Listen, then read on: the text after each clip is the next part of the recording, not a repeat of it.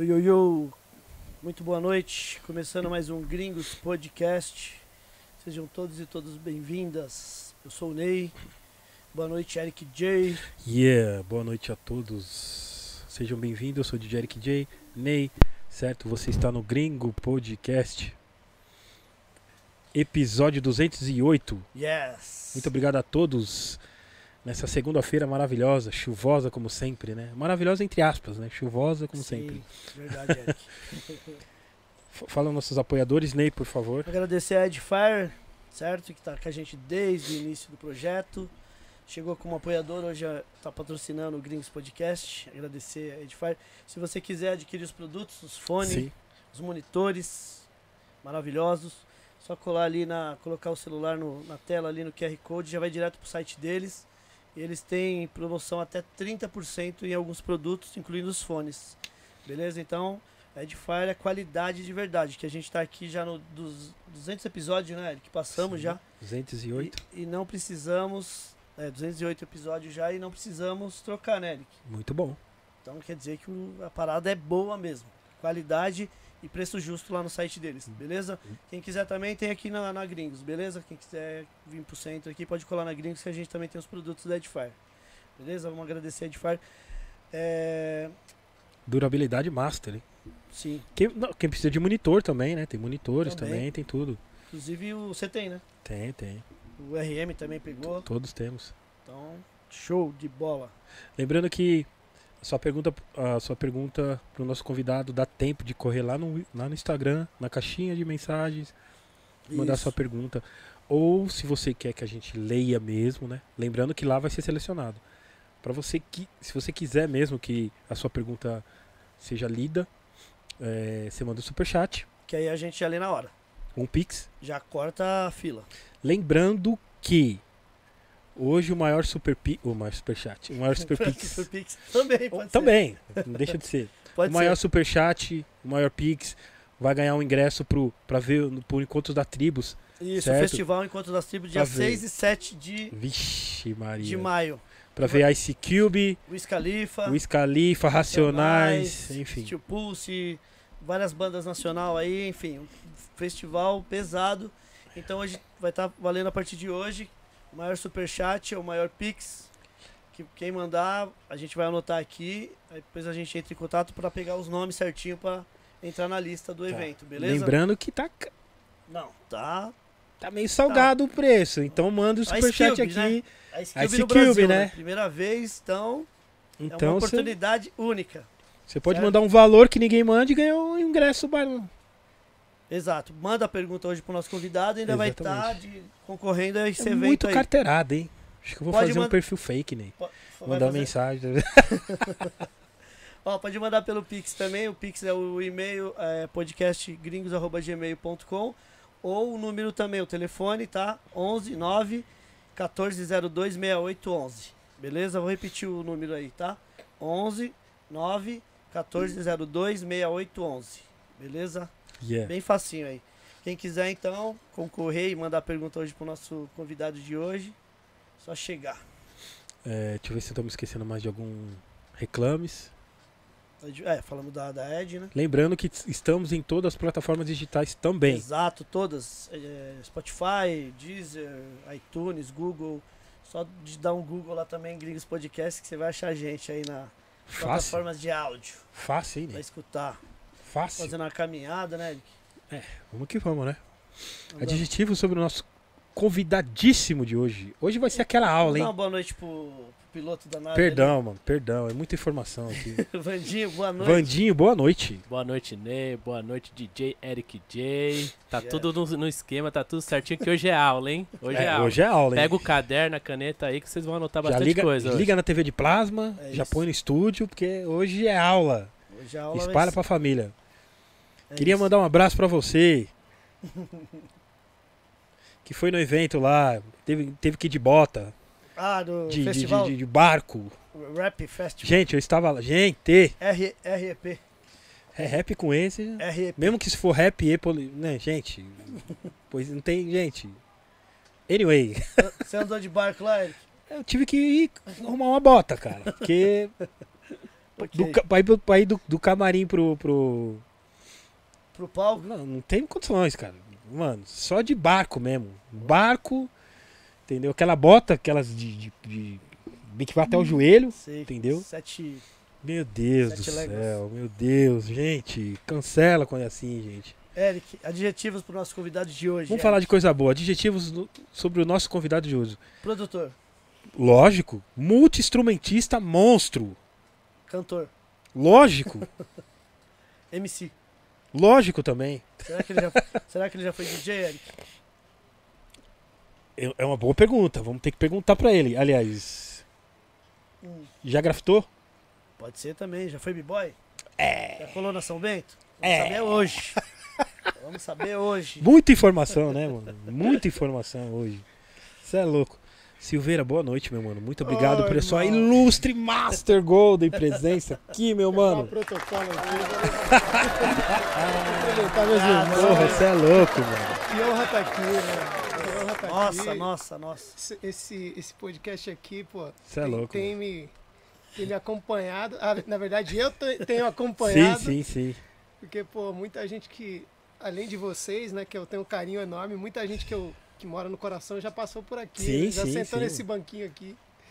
Então tá sendo uma, uma alegria muito grande estar aqui com vocês, mano. Você é louco. Que, que onda, que, é on- louco, que onda e que honra. Você é louco. Gente, Olha o pessoal aí, ó, O barulhando. pessoal já querendo falar com o nosso o convidado. Super Pix, gente. Gente, Pessoal barulhando depois do expediente, hein? É, gente. Silveira, antes da gente começar o nosso bate-papo aqui, a gente tem alguns mimos para os nossos convidados. Ô, mano. Essa aqui é a sua caneca personalizada pelo Airbase. Você é louco, Que além de mano. membro nosso aqui, o Airbase, ele faz umas canecas personalizadas para os nossos convidados. Essa é a sua. Aí é agradecer de coração, hein? Essa vai pra galeria de, de presentes especiais, mano. Pô, valeu. que honra, hein? Lembrando que o Airbase, Ó. além de canecas, ele tá fazendo as camisetas personalizadas também. Totalmente. ele fez a do Eric J. Em breve o Eric vai vir com ela, hein, Eric? Pra, pra o pessoal ver. Ficou bonitona. Sim, sim, Salve sim. Airbase, obrigado. É só colar ali no Gratidão. arroba, arroba, no, arroba AirbaseBR. Que Gratidão Certo. gigante. chama ele Pô, ali. parabéns, ficou ideia. lindo, mano. Ficou da hora, né, Pô, Silveira? Profissa mesmo. Dá pra tomar um café, né? Silveira? Artista, Ah, dá, dá pra tomar um cafezinho, água. Mostra aqui, Vou botar Silveira. até um aqui, ó. vinhozinho Mostra- aqui, ó. Mostra aqui pra, pro pessoal ver Olha aqui, aí, ó. ó linda. Boa. Essa foto clássica que tá. Que eu não troco ela porque. Não sei porquê. Não, é boa. Faz cinco anos que ela tá no meu Instagram e no meu WhatsApp. Boa. da E hora. deixa ela lá que eu gosto. Pô, legal. Silveira, a gente tem um voucher aqui também de 500 reais do Bronx Tattoo. Caso você quiser colar lá pra fazer uma tatuagem, Ô, mano, olha aí, hein? você tem 30 dias a partir de agora. Pô, preciso vir mais aqui, hein? Aí, ó. Não tô acostumado com esse carinha todo. Ei, ei, Eric. Não, tô VIP Venha, demais, velho. mano. Tô VIP demais, você é louco.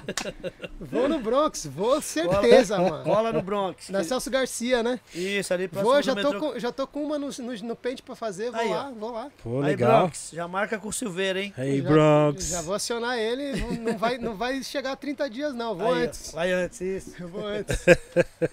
da hora, mano, Boa. da hora demais. Acabou os brindes? Pô, acabou. Ô, Você é louco. louco. Senão eu não, eu não vou querer ir embora mais, pô. Ficar dando brinde até o final. Você é louco. Obrigado demais, gente. É Obrigado. louco. Tamo pô, junto, Silveira. coração. Nós que agradecemos. Que alegria, mano. Pô. Que é alegria mesmo. A gente Nós- tá junto aqui. Da hora. Nós que agradecemos. Silveira, é, como, quando foi seu primeiro contato com a música? Veio de família? Como é que foi ali o início ali? Veio de que ano família. foi, você sabe? Mano, é, assim, pra ser sincero mesmo, eu não lembro que ano foi, assim, porque eu, eu, eu já cresci numa família musical. Todo mundo na, na música, assim, eu sou o único músico profissional da família, isso é curioso, mas a minha família é toda de músicos, assim, a- desde os meus avós. Pai do meu pai tocava já vários instrumentos, tocava flauta, tocava acordeon, tocava violão, tocava cavaquinho, passou isso pro meu pai. O pai da minha mãe também tocava violão, tocava instrumentos de percussão. A minha avó, mãe da minha mãe, cantava, também tocava ali, arranhava um instrumento, tudo. Então eu cre- a mãe da minha mãe era cantora também. Minha mãe tocava na, na banda, começou tocando instrumento de sopro, estava envolvida ali com o pessoal. Como a gente também cresceu, no, no- a minha família sempre foi muito de, de, de juntar gente Sim, né? Então sim. sempre foi a coisa de comunidade, de ter gente perto e tal. É, parte da minha família, comunidade evangélica, cristã, né? Sim. e outra parte da minha família de religião de matriz africana. Então, dos dois lados é sempre Uau. juntando gente. Gente, gente, gente Legal. para todo lado. No lado do meu pai, tem essa minha tia que é minha tia mais velha, que sempre juntou gente em torno dela. Sim, sim. E do lado da minha mãe também, a família da minha mãe sempre juntou. Então eu cresci nesse ambiente onde, além da minha família, é, tinha sempre os amigos, os primos, os convidados, não sei o quê, e sempre todo mundo muito ligado à música, todo mundo muito apaixonado por música. Que louco. mano. Então, cara, eu cresci nesse ambiente, assim, ouvindo disco, é, vendo vídeo na TV e tal. E com seis anos, de verdade, assim, meu, meu primeiro passo na música foi com- aos seis anos, porque aí foi quando meu pai decidiu me ensinar. Minha mãe, eu ficava falando pro meu pai, pô, me ensina a tocar, me ensina a tocar. Mas era um moleque que ficava correndo pela casa e tal. E, e sempre que eu parava, eu via ele tocando em casa e eu falava, me ensina a tocar, me ensina a tocar. Ele não queria. Ah, esse moleque tá de, de onda, não quer saber de nada, não. Essa brincadeira de criança. E aí um dia minha mãe falou, não custa, ensina o menino. Já, eu sempre conto essa história, porque foi, realmente foi, foi aí que começou. Meu pai foi meu primeiro professor, meu primeiro mentor. Louco. E aí ele me ensinou os primeiros acordes ali. E eu gostei da brincadeira, cara, gostei do som, mas era, assim, era um violão, né? Eu, violão, eu né? era pequeno, então eu não conseguia. O violão era maior que eu. O violão era maior, maior que eu. E aí, depois de um tempo, meu pai me deu um cavaquinho. Meu pai apareceu com um cavaquinho, na minha cabeça era um mini violão. E aí eu comecei a brincar com aquilo e tal violão e, me, e me animar. Comecei a me animar e aí, cara, nunca mais parei. Nunca mais parei. Comecei a descobrir acordes ali. Depois dos três que meu pai me ensinou, ele me ensinou os três primeiros acordes assim que veio na cabeça, sei lá. Acho que ele, ele mostrou o acorde de sol, o acorde de ré e o acorde de dó, se eu não me engano. Foram os três que ele, que ele lembrou. E aí, a partir desses três, eu fui multiplicando, multiplicando e tô multiplicando acordes até hoje. Não parei. É, não parou, mais. já.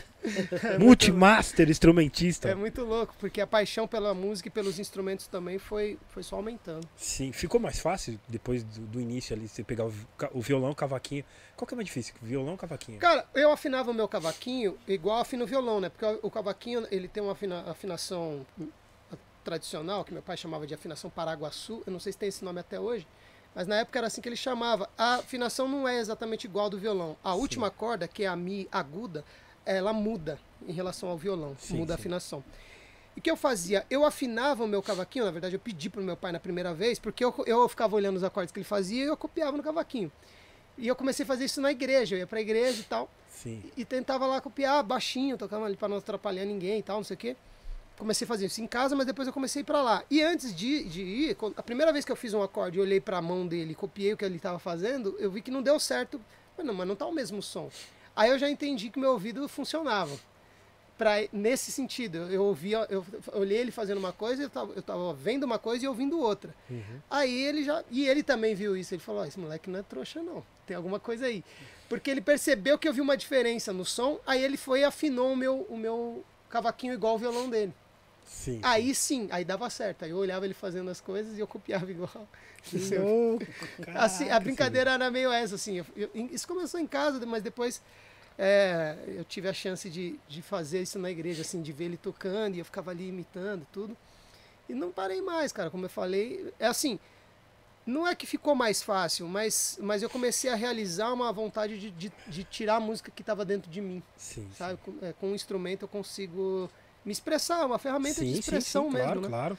E, e, e eu comecei a fazer isso já muito cedo, assim, muito cedo. Você lembra o primeiro, Uma das primeiras músicas que você ouviu que você falou, mano, tipo, que te mexeu com você? Você lembra o primeiro som? Quando você era pequeno, você, você lembra? Sabe Eu- aquela eu música lembro. pequena? Sabe quando a gente ouve? Ou você não cresce ouvindo uma música e fala, caramba, eu ouvia muito essa música. Mano, eu tenho três músicas, eu não tem uma, porque assim, foram três em momentos diferentes, mas eu lembro de ser pequeno e essas músicas mudarem, eh, eh, mudarem minha vida, assim. É. Billie Jean do Michael. Sim. Yeah. Billie Jean, cara, eu tinha sete anos. E eu vi na televisão Billie Jean. É, eu não lembro se eu vi Thriller e Billie Jean. Thriller é chatinho de falar, né? Porque pra falar o inglês correto tem que fazer thriller, né? Não dá, né? Aqui no Brasil é thriller mesmo. Thriller, é thriller. Mas é Thriller já era, mano. Aí, Ah. aí eu, eu, eu não lembro se foi, se foi Thriller primeiro ou Billie Jean primeiro, mas, mas eu lembro a que me impactou mais. É que eu lembro que Thriller também me impactou, lembra? Porque passava no Fantástico. Sim. É, Naquela época, pra, pra você ver um vídeo, Aí, ó, isso aí é a paixão da minha vida, isso é louco. Esse disco aí mudou tudo, cara. Mudou tudo. Mudou tudo, mudou tudo. Me emociona. Eu- eu- o encarte, a foto com o tigre dentro. Eu ficava horas vendo isso daí. Isso aí tá lacrado, mas É, isso aí era uma experiência, é, é, assim, de, de- de me tirar daquele lugar. Ele me levava. Sim. Foi aí, cara. Foi, isso, isso foi muito impactante na minha vida. Eu lembro que. Porque o que acontece? Eu cresci numa casa ouvindo muita música. Meu avô colecionava discos. Minha- meus pais trabalhavam e minha mãe me deixava todo dia de manhã na casa da, da minha avó. Legal, legal. E aí, na casa da minha avó, o meu avô colecionava discos. Gostava muito. Não era um colecionador, colecionador. não- não- assim, mas era um cara que gostava muito de música e comprava discos. Sim. Então, assim, sei lá, ele tinha uns 300, 400 vinis na casa dele lá. E eu lembro, talvez, talvez menos até, mas como quando você é criança, tudo é muito, né? Tudo é grande. sim. E eu lembro sim. que meu maior passatempo era voltar da escola, Ficar vendo os discos. sentar no chão e a estante, a, a estante, a parte de baixo da estante tinha aquele 3 em 1 Sim. clássico da Sharp. Clássico, isso aí é Clássico. muito clássico. 3 em 1 e, e embaixo do 3 em 1 ficavam os, os vinis. E eu sentava no chão da, na- na- no chão da sala e ficava mexendo nas capas de disco, assim. Essa era minha- esse era o meu maior passatempo. Da hora. E aí quando eu via um disco legal assim, eu falava pra minha avó, coloca esse aqui, coloca isso aqui. Isso foi antes dos seis anos. Isso foi antes. Eu, eu era menor ainda. E essa era a minha maior diversão. E, cara, fui, eu, eu cresci com essa, com essa paixão com música ali, ouvi os músicos. Mais do que. Onde, eu voltei um pouquinho na história para dizer que lá na minha avó, né, os discos que tinham eram assim: Ray Charles, Sim. Ray Conniff, Paulinho da Viola, é, Martinho da Vila. Era um som mais adulto, assim. Não era. Sim, não, sim, e eu, eu gostava também. Eu gostava de ouvir. É, pô, o som da Motown, tudo que tinha ali eu gostava muito. Eu lembro que minha tia tinha um disco do Billy Paul, cara, que putz, eu adorava ouvir. Era um disco clássico, assim. de- Era Billy Paul e Tina Charles. Era um lado um, lado Sim. outro, assim, era demais aquilo. Mas assim, ainda era um som de, de- Era, sei lá, era o som dos meus tios, era o som do meu avô, era o som da minha mãe, era um som dos adultos. Quando eu vi o Michael, eu falei, esse é o meu som. Isso aí Que não é som louco, de adulto, louco. não, mano. Isso aí é som pra mim também. Que aí, aí, aí, por isso que virou a chave, entendeu? Porque aí o groove, o jeito do baixo, a levada, aquilo ali fez muito sentido pra mim. Sim. E aí, tipo assim, porque as outras coisas eu gostava. E, e- eu, eu, eu gosto até hoje, sempre amei a soul music mais tradicional.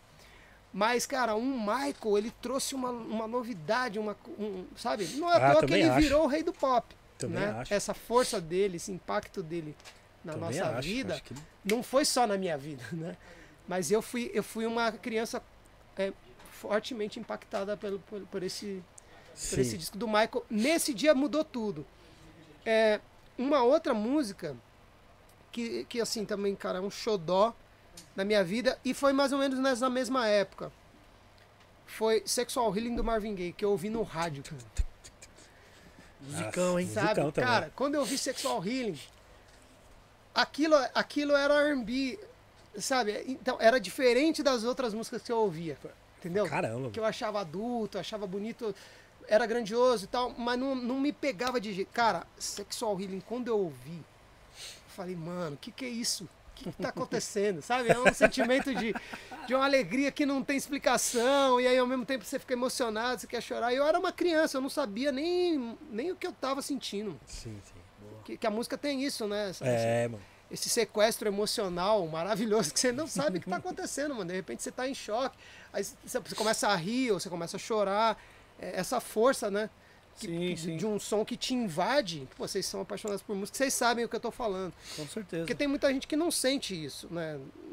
Ou sente de outra forma e tal. Mas tô falando de você realmente não saber o que está acontecendo e entrar em transe, assim, Sim, ser transportado para outro lugar. Pode crer. Eu tive isso com- com Sexual Healing e, e com All Night Long do Lionel Richie. Cara, essa música é essa alegria aí, tá ligado? É, pô, eu vi no, eu lembro de ter visto no Fantástico também, assim, tipo, Sim. pô, não tinha MTV, não tinha Tinha. como ver clipe. Era, era, uma, era quando o Fantástico tinha um musical, ali era o momento, e eu lembro da minha família se reunir pra assistir quando eu falava assim, ó, vai ter música no Fantástico. Aí anunciavam, da dia tal, música nova do Steve Wonder, do Michael, Sim. do Lionel Richie, música nova da Madonna, né? Lembra? Era um Isso, evento, pô, era um evento. Exato. Aí eu lembro de ver Lionel Rich com On Nylon, cara, aquela alegria. Fala, bem mano, louco, mano. Que louco isso, mano. Ele, Bem pô, louco. bonitão, cabelão não sei o que, Ray Parker, né? Tal, Pode pô, crer, vai. Lembra? Pô, aquilo, aquilo Bem louco. essa, eu, eu lembro da minha infância, assim, cara, essa- esses três momentos. Mas assim, o Michael foi, foi o que virou tudo, porque quando eu vi o Michael, eu falei, eu quero ser, eu quero ser isso aí. Sim. Não sabia nem o que era, mas era aquilo. E esses dois momentos do Marvin e do Lionel foram de, de momentos de, de, de uma criança não saber o que estava sentindo, mas de, de saber que estava feliz, assim, sabe? Sim. Flutuando. Sim, sim. Muito louco. Não, você é louco. Você é louco. A gente, pô. É, sei lá, as influências na nossa época era muita coisa boa. assim. Muito, pô. ligado? Eu cresci nos anos 80. É, né? ano 80 é melhor. Tipo, 70 e 80 são os melhores, assim. Uhum. Musicalmente falando, tá ligado? Que era inacreditável como o compromisso era sério com a música, assim, tá Muito, ligado? Era, muito, muito. era muito sério. O impacto que os caras causavam é, mano. era muito grande, né? Eu costumo falar, puta, sem recursos os caras faziam umas paradas que você falava, mano, muito revolucionário. é assim, né? mágica, mágica. Eu lembro que uma, uma das, uma das primeiras músicas que marcou minha vida, quando eu era moleque, que eu vi, é que do, do El Jarrell, a Morning. Morning Ah, Morning, pô, que era, eu maravilhoso. falo, mano, como, como os caras fez, mano? Já era 3D, já era Morning efeito especial, é. É, pô, mixagem. Mano, já tinha É, Jay Graydon. espaço, eu falava, mano, O grande, na época, grande produtor ali. Os caras os caras estavam inovando, cara. Os caras inovando, assim, propondo uma sonoridade, assim como os discos do Earth, Wind and Sim, Fire. sim. Pô, Você ouve, pô, os caras. Você você coloca no fone de ouvido hoje. sim. E você fala, mano, é mágico isso aqui. Como é que os caras faziam isso aqui, mano? Mano, é Na época, sem recurso, sem computador. Entendeu? Hoje a eu gente tem inteligência artificial, mano. Hoje a gente tá com um monte de coisa, um monte de ferramenta É verdade. doida pra chegar num resultado absurdo. Os caras na época, mano, É eu falo, mano, Era eu falo muito pra frente. séria, eu falo, mano, gente, tipo, não era muito pra frente. até, até as mix massa você ouve, mano, você ouve todos os elementos da música, Sim, a maioria. Sim. Você põe, você ouve tudo, mano, você ouve tudo, Tudo, com perfeição. Não, os caras inventaram isso aí. Eles inventaram fazer a parada com excelência. Eles inventaram essa magia, que é uma coisa que a gente persegue, né? Sim, sim, persegue sim. até hoje. Isso aí também é o que me inspira a fazer música. Olhar pros caras e falar, mano, eu quero chegar perto, pelo menos. Sim, só chegar caramba. perto. Você é louco. Tá ligado? E, e- aí você fica mirando e, e vai, né? Tipo, ir na direção do arco-íris, né? Nossa, mano. Você ah, vai andando e você não sabe onde vai chegar, mas, mas tendo uma referência, né? Sim, sim. E depois do. do... Porque eu, eu vi Billy Jeans também. Pô, a, a é primeira. demais. Billy Jeans e Trailer. Como que é? É, thriller, né? Thriller. Aqui no Brasil, mas lá é thriller. Thriller. Ah, não, Thriller. não- sai, né? pra nós não sai. É bom demais. Aí eu vi que eu tinha medo, né? Eu era moleque tinha medo do thriller, né? Mas é. É, eu lembro que eu fiquei com medão também. Mano, o é clipe, o louco, clipe mano. era assustador. Assusta... Mano, revolucionário, assustador. Revolucionário, mano. Jason, Fred, Mas- ficava mas- pequeno é, perto mas do tá bagulho. assim, eu lembro que eu assisti também no Fantástico. E eu assistia com medo, mas assim, ó, mas assistia. É, pode né? Tá? Vendo, né? Não queria sair da sala. Tá ligado? Não é aquele negócio assim, ah, tipo, tá, dá licença, vai embora daqui. Não. Mano, tá, tá ruim, mas tá bom, tá ligado? É, é verdade. Ficava com medo, mas não queria sair. Silveira, você acha que nessa época tinha acordo, tipo, gravadora, um exemplo com o Fantástico, com alguém pra lançar o clipe? Eu acho, eu acho que é- era uma estratégia do- das gravadoras de fazer lançamento mundial. eu Sim, acho, eu nunca pesquisei isso, mas dá pra gente descobrir essa informação hoje, que porque a gente tem vários amigos, né? Eu tenho vários amigos em televisão e tudo.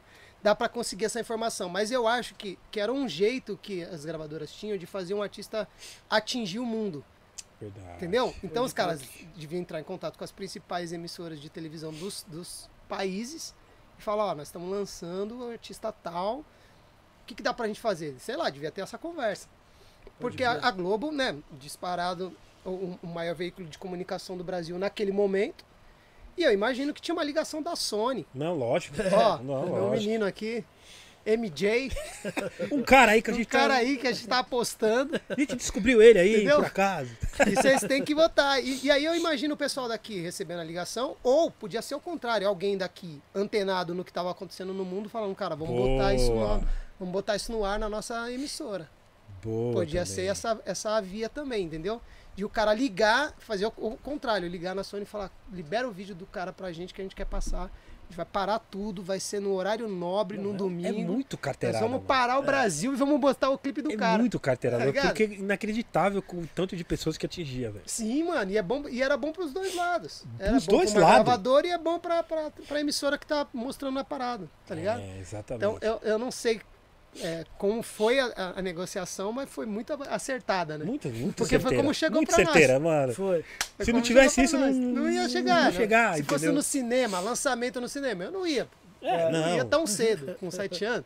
É. E muita gente não iria, entendeu? Pô, você põe no Fantástico no domingo, mano, acabou. Muito Você pega geral. Muito, muito certeiro. Muito tipo, certeiro, pá, mano. tipo, Muito certeiro. E eu, pô, nessa aí eu fui, fui atingido na testa, né? Não, Geral. milhares igual nós. né, É igual nós. Então, uma ge- uma geração, né? Gerações foram, Nossa, foram, gerações, foram mano, atingidas por gerações. isso. E eu sou muito grato, mano. Eu sou muito grato por esses momentos, assim como eu sou grato à MTV nos anos 90, porque ali eu descobri muita coisa, ali eu tive acesso a muita coisa. A gente vinha aqui comprar os vídeos, né? Os VHS, com os clipes Sim, e tal. sim, Era um sim, jeito sim. que a gente tinha de chegar numa coisa mais visual. E ainda, assim, eu sou um cara muito mais do áudio, né? Do que do vídeo. Eu tenho Uhum. muito mais CDs e, e vinis do que coisa de vídeo. Certo. Eu gosto mais de ouvir música do que de ver música. Eu tô, eu tô mudando isso aos poucos na minha vida, mas ainda prefiro. Eu sou do áudio. Porque, mano, eu ouço um disco por dia, sei lá, há mais de 30 anos. Muita coisa. Todos os dias, religiosamente. E, e eu não vejo alguma coisa todo dia de música, entendeu? Não paro para assistir. Porque eu vejo, eu vejo. Eu ouço música andando, lendo, fazendo outras coisas. Parar para ver já é outra, aí já requer um pouco mais do seu tempo. Uhum. Então eu, sou devagar com o vídeo por isso, porque eu sempre. a música tá na minha vida enquanto tá acontecendo outras coisas também. Sim. Parar e falar, e ter esse momento de assistir já é uma coisa, é uma coisa que eu não fazia tanto. Mas na madrugada, naquela época que tinha Insônia na MTV, Sim, sim. É, o Yo e o Yo. Insônia batia cartão, mano. tinha jeito. Eu batia cartão, não, Não tinha tinha, como. não tinha como. Tinha que ficar acordado até altas Tá horas ligado? pra... A madruga de sexta. gravando os VHS pra... A madruga Pra de não sexta, perder, é, né? gravava os VHS pra não perder. Sim. E, pô, eu sou muito grato a isso, porque foi como chegou pra gente, né, mano? A gente Sim, não corre, morando em periferia, tudo ali, aquela vida mais. Né, tudo mais contadinho, Uhum. na ponta da caneta. Total. Não tinha como ficar escapando pra ir no cinema ou pra ir em grandes shows e tal. Já aí já, já, já pulei da, da infância já pra adolescência, né? Nos Sim, anos sim. 90 ali. Mas, mas sou muito grato, mano. Sou Sim. muito grato porque me alimentei muito nessa época aí. Sim. Depois, qual que o- é, você começou a tocar instrumento, mas você já viu que você já tinha o dom de cantar também? Cantar, mano, foi a última coisa que aconteceu na minha vida. Sério, velho? Cantar foi a última coisa. Porque eu, eu, eu não me preocupava em cantar, mano. Eu tava feliz em fazer, um- em, fazer um som. Eu já tava Sim. feliz. Eu já tava feliz.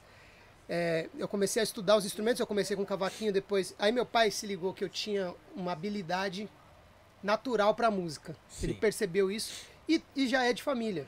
Né? Ele sendo mais velho, ele sabia que eu, eu poderia ter o mesmo talento que ele tinha. Porque ele também era muito instrumentista. Meu pai pegava um Família, instrumento então. na mão e ele desenvolvia. Eu sou assim, se eu ficar com um instrumento, qualquer um, me deixa ali um, me deixa um tempo com o instrumento. Quando voltar, eu vou, eu vou fazer alguma coisa, vou conseguir tirar um som dele, entendeu? Puta. É descobrir, é descobrir a a- a- como funciona, é descobrir o mecanismo, é entender mesmo a mecânica do instrumento e, e- e desenvolver alguma coisa ali. Sim, fazer sim, um sim. som, ainda que seja bobinho. assim, é, pode ser um parabéns pra você. Esse dia eu comprei, um- eu comprei uma flauta, eu comprei uma flauta transversal. Aí, eu, aí a primeira coisa que eu consegui tocar na flauta, eu comprei assim a flauta. Não sabia nada, nada. Comprei, fui lá, falei, ah, vou comprar uma flauta. Aí beleza. Cheguei em casa, o cara me ensinou a montar na loja e tal, aí montei a flauta. Aí sabe, eu falei, ah, aí eu comprei um método também, né? Sim. Aí, aí é a dedi- a dedicação, né? O estudo, não é também, não vem do nada também, né? Tem que se dedicar um pouco e, e estudar. É, é o meu, é o meu caminho de aprendizado. Aí comprei um método e tal, vi, vi como é que colocava os dedos e tal. Aí soprei e saiu o som. Aí, a primeira coisa que eu consegui tocar foi.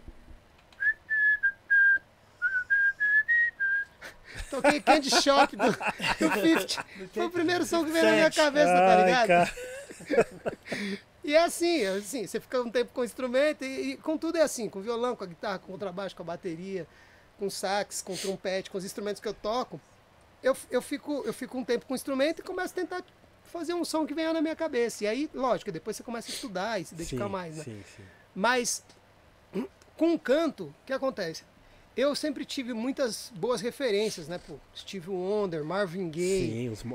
Ted Pendergrass, os caras que eu cresci ouvindo, é, todos esses que a gente já citou e tal.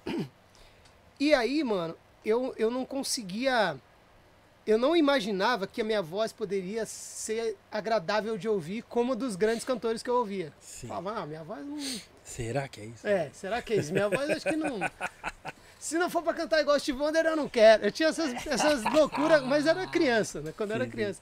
E o Michael, né, cara? Fala, ah, mano, não, não vou conseguir cantar assim, então eu nem vou começar. E nessa eu fui, eu fui deixando pra lá a- a- a- o canto e fui só me dedicando à música. Estudando Sim, sim. música, estudando música, estudando os instrumentos. Meu pai foi me dando instrumentos e tal. Então eu passei uns 10 anos só tocando, só me preocupando em tocar. Não, 10 não, menos. 5, 6. Aí eu tava na fase da adolescência também, minha voz estava mudando.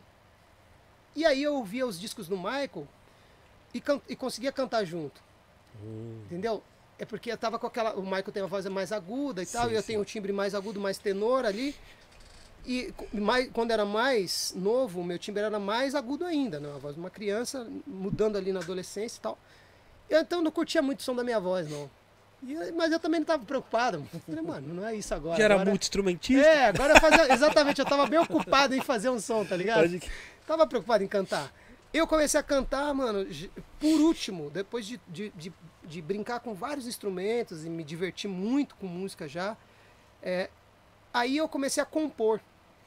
Comecei a experimentar fazer música. Como que é fazer música? Tal. Aí, nessa de fazer música, eu tinha que cantar o que eu tava fazendo. E aí, para mostrar para alguém, principalmente, eu comecei a mostrar para os meus amigos: Ó, eu fiz essa música aqui. Umas músicas simples, assim, que eu, que eu cantava na época, as primeiras, eu sempre, eu sempre fiz músicas ou, ou mais voltadas para o universo gospel ou música romântica, né? Que é o que eu faço até hoje. Eu, sou, eu tô sempre falando de amor, ou falando do amor de Deus, ou falando do amor é, entre nós humanos, né? Mortais. Que não deixa de ser amor de Deus também, mas é de um outro jeito, né? Sim, Colocado sim, de sim. uma outra forma. E aí, cara, eu comecei a fazer essas músicas. Aí um dia eu escrevia, falando, pô, fazer uma música, ah, pensei nisso aqui e tal, gravava. Gravava assim, tinha, um, tinha uma, um, um, um cassetezinho e eu registrava umas ideias ali. E aí eu ouvia e não gostava do que eu estava ouvindo, não gostava do som da minha voz. E aí eu demorei muito para conseguir mostrar uma música para alguém. Porque eu fui achando um jeito de cantar, fui achando um jeito de gostar do som da minha voz. Que vários cantores, pessoal que assistindo isso aqui, os cantores vão se identificar com isso, porque o som que a gente ouve é diferente do som que passa pela nossa cabeça, né? É, e o som que a gente grava e volta pra gente é mais diferente ainda. Então, se acostumar com a sua voz é um negócio muito louco, com a sua voz cantada principalmente. Então, eu, eu, eu tava nesse processo aí, de, de ser adolescente, de não de não estar confortável com, com o som que eu tava ouvindo. Mas eu fui, eu fui ficando incomodado com isso e aí eu tenho essa coisa, né? Isso me motiva. Quando eu não tô gostando, é aí que eu vou pra cima. Falo, não, vamos corrigir isso aqui. E aí eu comecei a me dedicar mais ao canto. Porque eu queria mostrar minhas músicas para as pessoas e eu queria gostar de, de, de ouvir quando eu cantasse. E aí eu comecei a estudar canto. E nesse período, foi, na- foi logo na minha adolescência, eu comecei a comprar livros. Eu sempre fui autodidata, né? É, e comecei a comprar livros, aí vídeos, tudo sobre canto que eu podia encontrar, eu peguei. E aí, pô, vários amigos apareceram nessa, nessa jornada. Eu lembro que foi nesse, nesse período que eu conheci o Isabê, que já era um cara que estudava canto também, Sim, que sim. estuda canto até hoje, a gente bate papo sobre canto até hoje. E, e isso me ajudou muito, assim, falar com outras pessoas sobre canto, aí fui conhecendo professores de canto. Pô, Você chegou a livro? fazer aula de canto ou não? Eu fiz, eu Porque fiz. você, conhece- você eu- falou que conheceu todo esse pessoal. é, não Será que era precisou? aula exatamente. Não, é, é, é uma aula, mas assim, sabe, você vai numa. Sim. Eu lembro de ter, eu lembro de ter muitas conversas, porque assim, não era uma aula formal, mas eu fiz aula, fiz aula com todo mundo, fiz aula com o Isabê, batendo sim, papo, sim. fiz é, aula. Por isso que? Não era uma aula formal de ir lá, ó, É. amanhã eu vou lá cantar com você. não era Exatamente. isso. Com, com a convivência, você conhecendo as pessoas, você acabou também aprendendo, assim, Sim, entendeu? Sem, sem precisar fazer aula mesmo, de É, não era dia. uma aula oficial, Sim, dizer assim. aula oficial, Não era uma exatamente. aula oficial. Mas eu faço aula até hoje nesse sentido, porque com todo mundo que eu falo, eu falo, eu falo para os meus amigos que eu estou no modo learning, né, que é o modo aprendendo, eu estou nele sempre, ele está sempre ligado. Sim, sim. Modo on, o learning está sempre on. Então eu tô Sim. sempre aprendendo, eu tô sempre absorvendo. Tudo que está acontecendo, os caras estão falando alguma coisa, pô, legal, não tinha pensado nisso. Pô, tem tal livro sobre tal coisa. Acabei de comprar um livro sobre técnica vocal, meu, desse tamanho, que eu pretendo ler durante esse ano todo, assim. Uau! Que, que é porque você vai, pô, vão saindo novas técnicas, tem novos estudos, né? Tem gente, enquanto a gente está conversando Sim. aqui, tem gente estudando como funciona o mecanismo da laringe e como esse som pode ser melhor se você usar do jeito certo. Uau! Então mano. sempre vai ter coisa. Ah, nunca acaba. Nunca acaba, cara. É infinito. Não, sabe? É, tá ligado? Quando você acha que você já estudou tudo, sempre vem outra fala, você tem que estudar de novo. É. Tipo, Ter a consciência de, É. que, de que é infinito é o que também mantém a gente humilde e mantém Sim. a gente atento, né? Sim, É, sim. Sempre procurando. Sempre procurando. Eu sou um cara muito curioso. Então, assim, eu fiz, eu fiz, eu, teve, eu tive várias pessoas que me ajudaram. Fonos. é, o Paulo Brito, por exemplo, que é um cara que tem escola de música há muito tempo. Quando eu fui gravar meu primeiro CD na trama, eu fui lá falar com ele. Fui lá, fiz duas sessões. Paulo, pô, tô com dúvida nisso aqui. Como você acha que eu posso encaixar melhor a minha voz e tal? Ele, pô, faz isso aqui, faz aquilo. Sabe? Conversar com Sim. pessoas mais experientes sempre ajuda. Sim. E aí não é assim, ficar fazendo aula um ano, mas pô, você vai lá duas, duas sessões e faz as perguntas certas, fala, cara, obrigado, entendi, vou aplicar pro resto da minha vida. Assim como nas fonos. Na fono eu fiquei mais tempo. As minhas fonos sempre me ajudaram muito. Mas assim, é uma sessão que já transforma a minha cabeça, que já me dá um norte e aí eu vou embora, entendeu? Sim. Você gravou seu primeiro, um exemplo, sua, sua primeira música com FLG ou solo? A minha primeira. O meu, é, na verdade, a primeira coisa que eu gravei na minha vida foi uma fita cassete com um amigo meu. Sim, sim. É, nunca saiu oficialmente, foi- só uma fita cassete. Mas eu Certo. tinha 15 anos, foi a primeira vez que eu gravei as minhas músicas, as minhas ideias, que eu fiz arranjo, juntamos uns amigos e gravamos. É, essa foi a primeira gravação que eu fiz. Depois disso, eu, eu comecei a gravar backing vocal. Sim. Minha, É, eu perguntei por causa do. Desculpa, eu perguntei por causa do. Você falou seu disco solo também, que eu acompanhei também. Aí eu acho. Como eu já conheci você no FLG, É, não, então, mas, mas respondendo a sua Desculpa. pergunta, a, a, a minha primeira gravação foi com o FLG. sim. Meu primeiro disco foi com a FLG. Meu disco solo vem depois. Isso, veio depois. entendeu? É, vem Isso, depois. Porque é porque eu fiquei na dúvida também. Porque as músicas elas foram feitas na mesma época. isso. Eu só Sim. gravei depois, entendeu? Mas Sim. na mesma época que eu tava compondo as músicas do meu disco, do meu primeiro disco solo, eu tava compondo as músicas do FLG. Ah, Elas são no entendi, mesmo tempo, entendi, então às vezes eu dou uma tempo. bugada assim, eu fico, o que, que foi primeiro e tal, mas, mas nada é maior, que foi a primeira música que a gente gravou com o FLG, foi gravada em 1995, Sim. lá no Vander, no ateliê, Sim, sim, sim. e, e eu trabalhava lá na época, né? E aí consegui um horário lá na madruga e nós gravamos, era um teste, cara. Foi, um- que foi- da foi uma hora, gravação totalmente piloto, assim. Eu fiz o beat no teclado que eu tinha, levei lá no Vander, descarreguei, chamei os brother, a gente já ensaiava, Sim, sim. já ensaiava informalmente e tal, e eu mostrava as músicas pros caras, falava, ó, Sim. fiz essa música aqui, o que, que você acha? Aí os caras, ah, legal, vamos fazer, não sei o quê. Quando eu, e tinha umas que os caras falavam, ah, essa eu não curti tanto não. Também tinha umas que não ia. E quando não ia, a gente não gravava. Mas, mas essas, essa aí foi a primeira que a gente gravou. Então, é, realmente com o FLG foi primeiro. Tanto é que o disco com o FLG saiu. E quando saiu o disco FLG, eu tinha uma demo do meu, do meu primeiro disco solo pela trama. E eu lembro que eu levei as duas coisas pro, Mar, pro João Marcelo.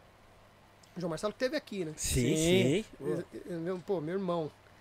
O João, eu, eu levei pro João a demo do, do meu disco solo e o disco do FLG. E aí, pô, ele curtiu os dois, mas ele falou, cara, eu gostei dessa demo aqui, vamos fazer alguma coisa com ela. e foi assim que, que começou. Quando o vento sopra é, é no primeiro disco? É desse disco. É do primeiro disco, né?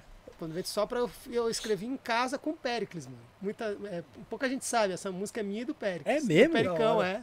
Eles São bem loucos, mano. Pericão. vi.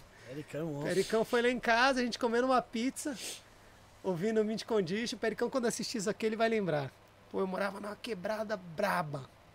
E eu tenho muito carinho pelos meus amigos que foram lá onde eu morava, porque era, era brabo.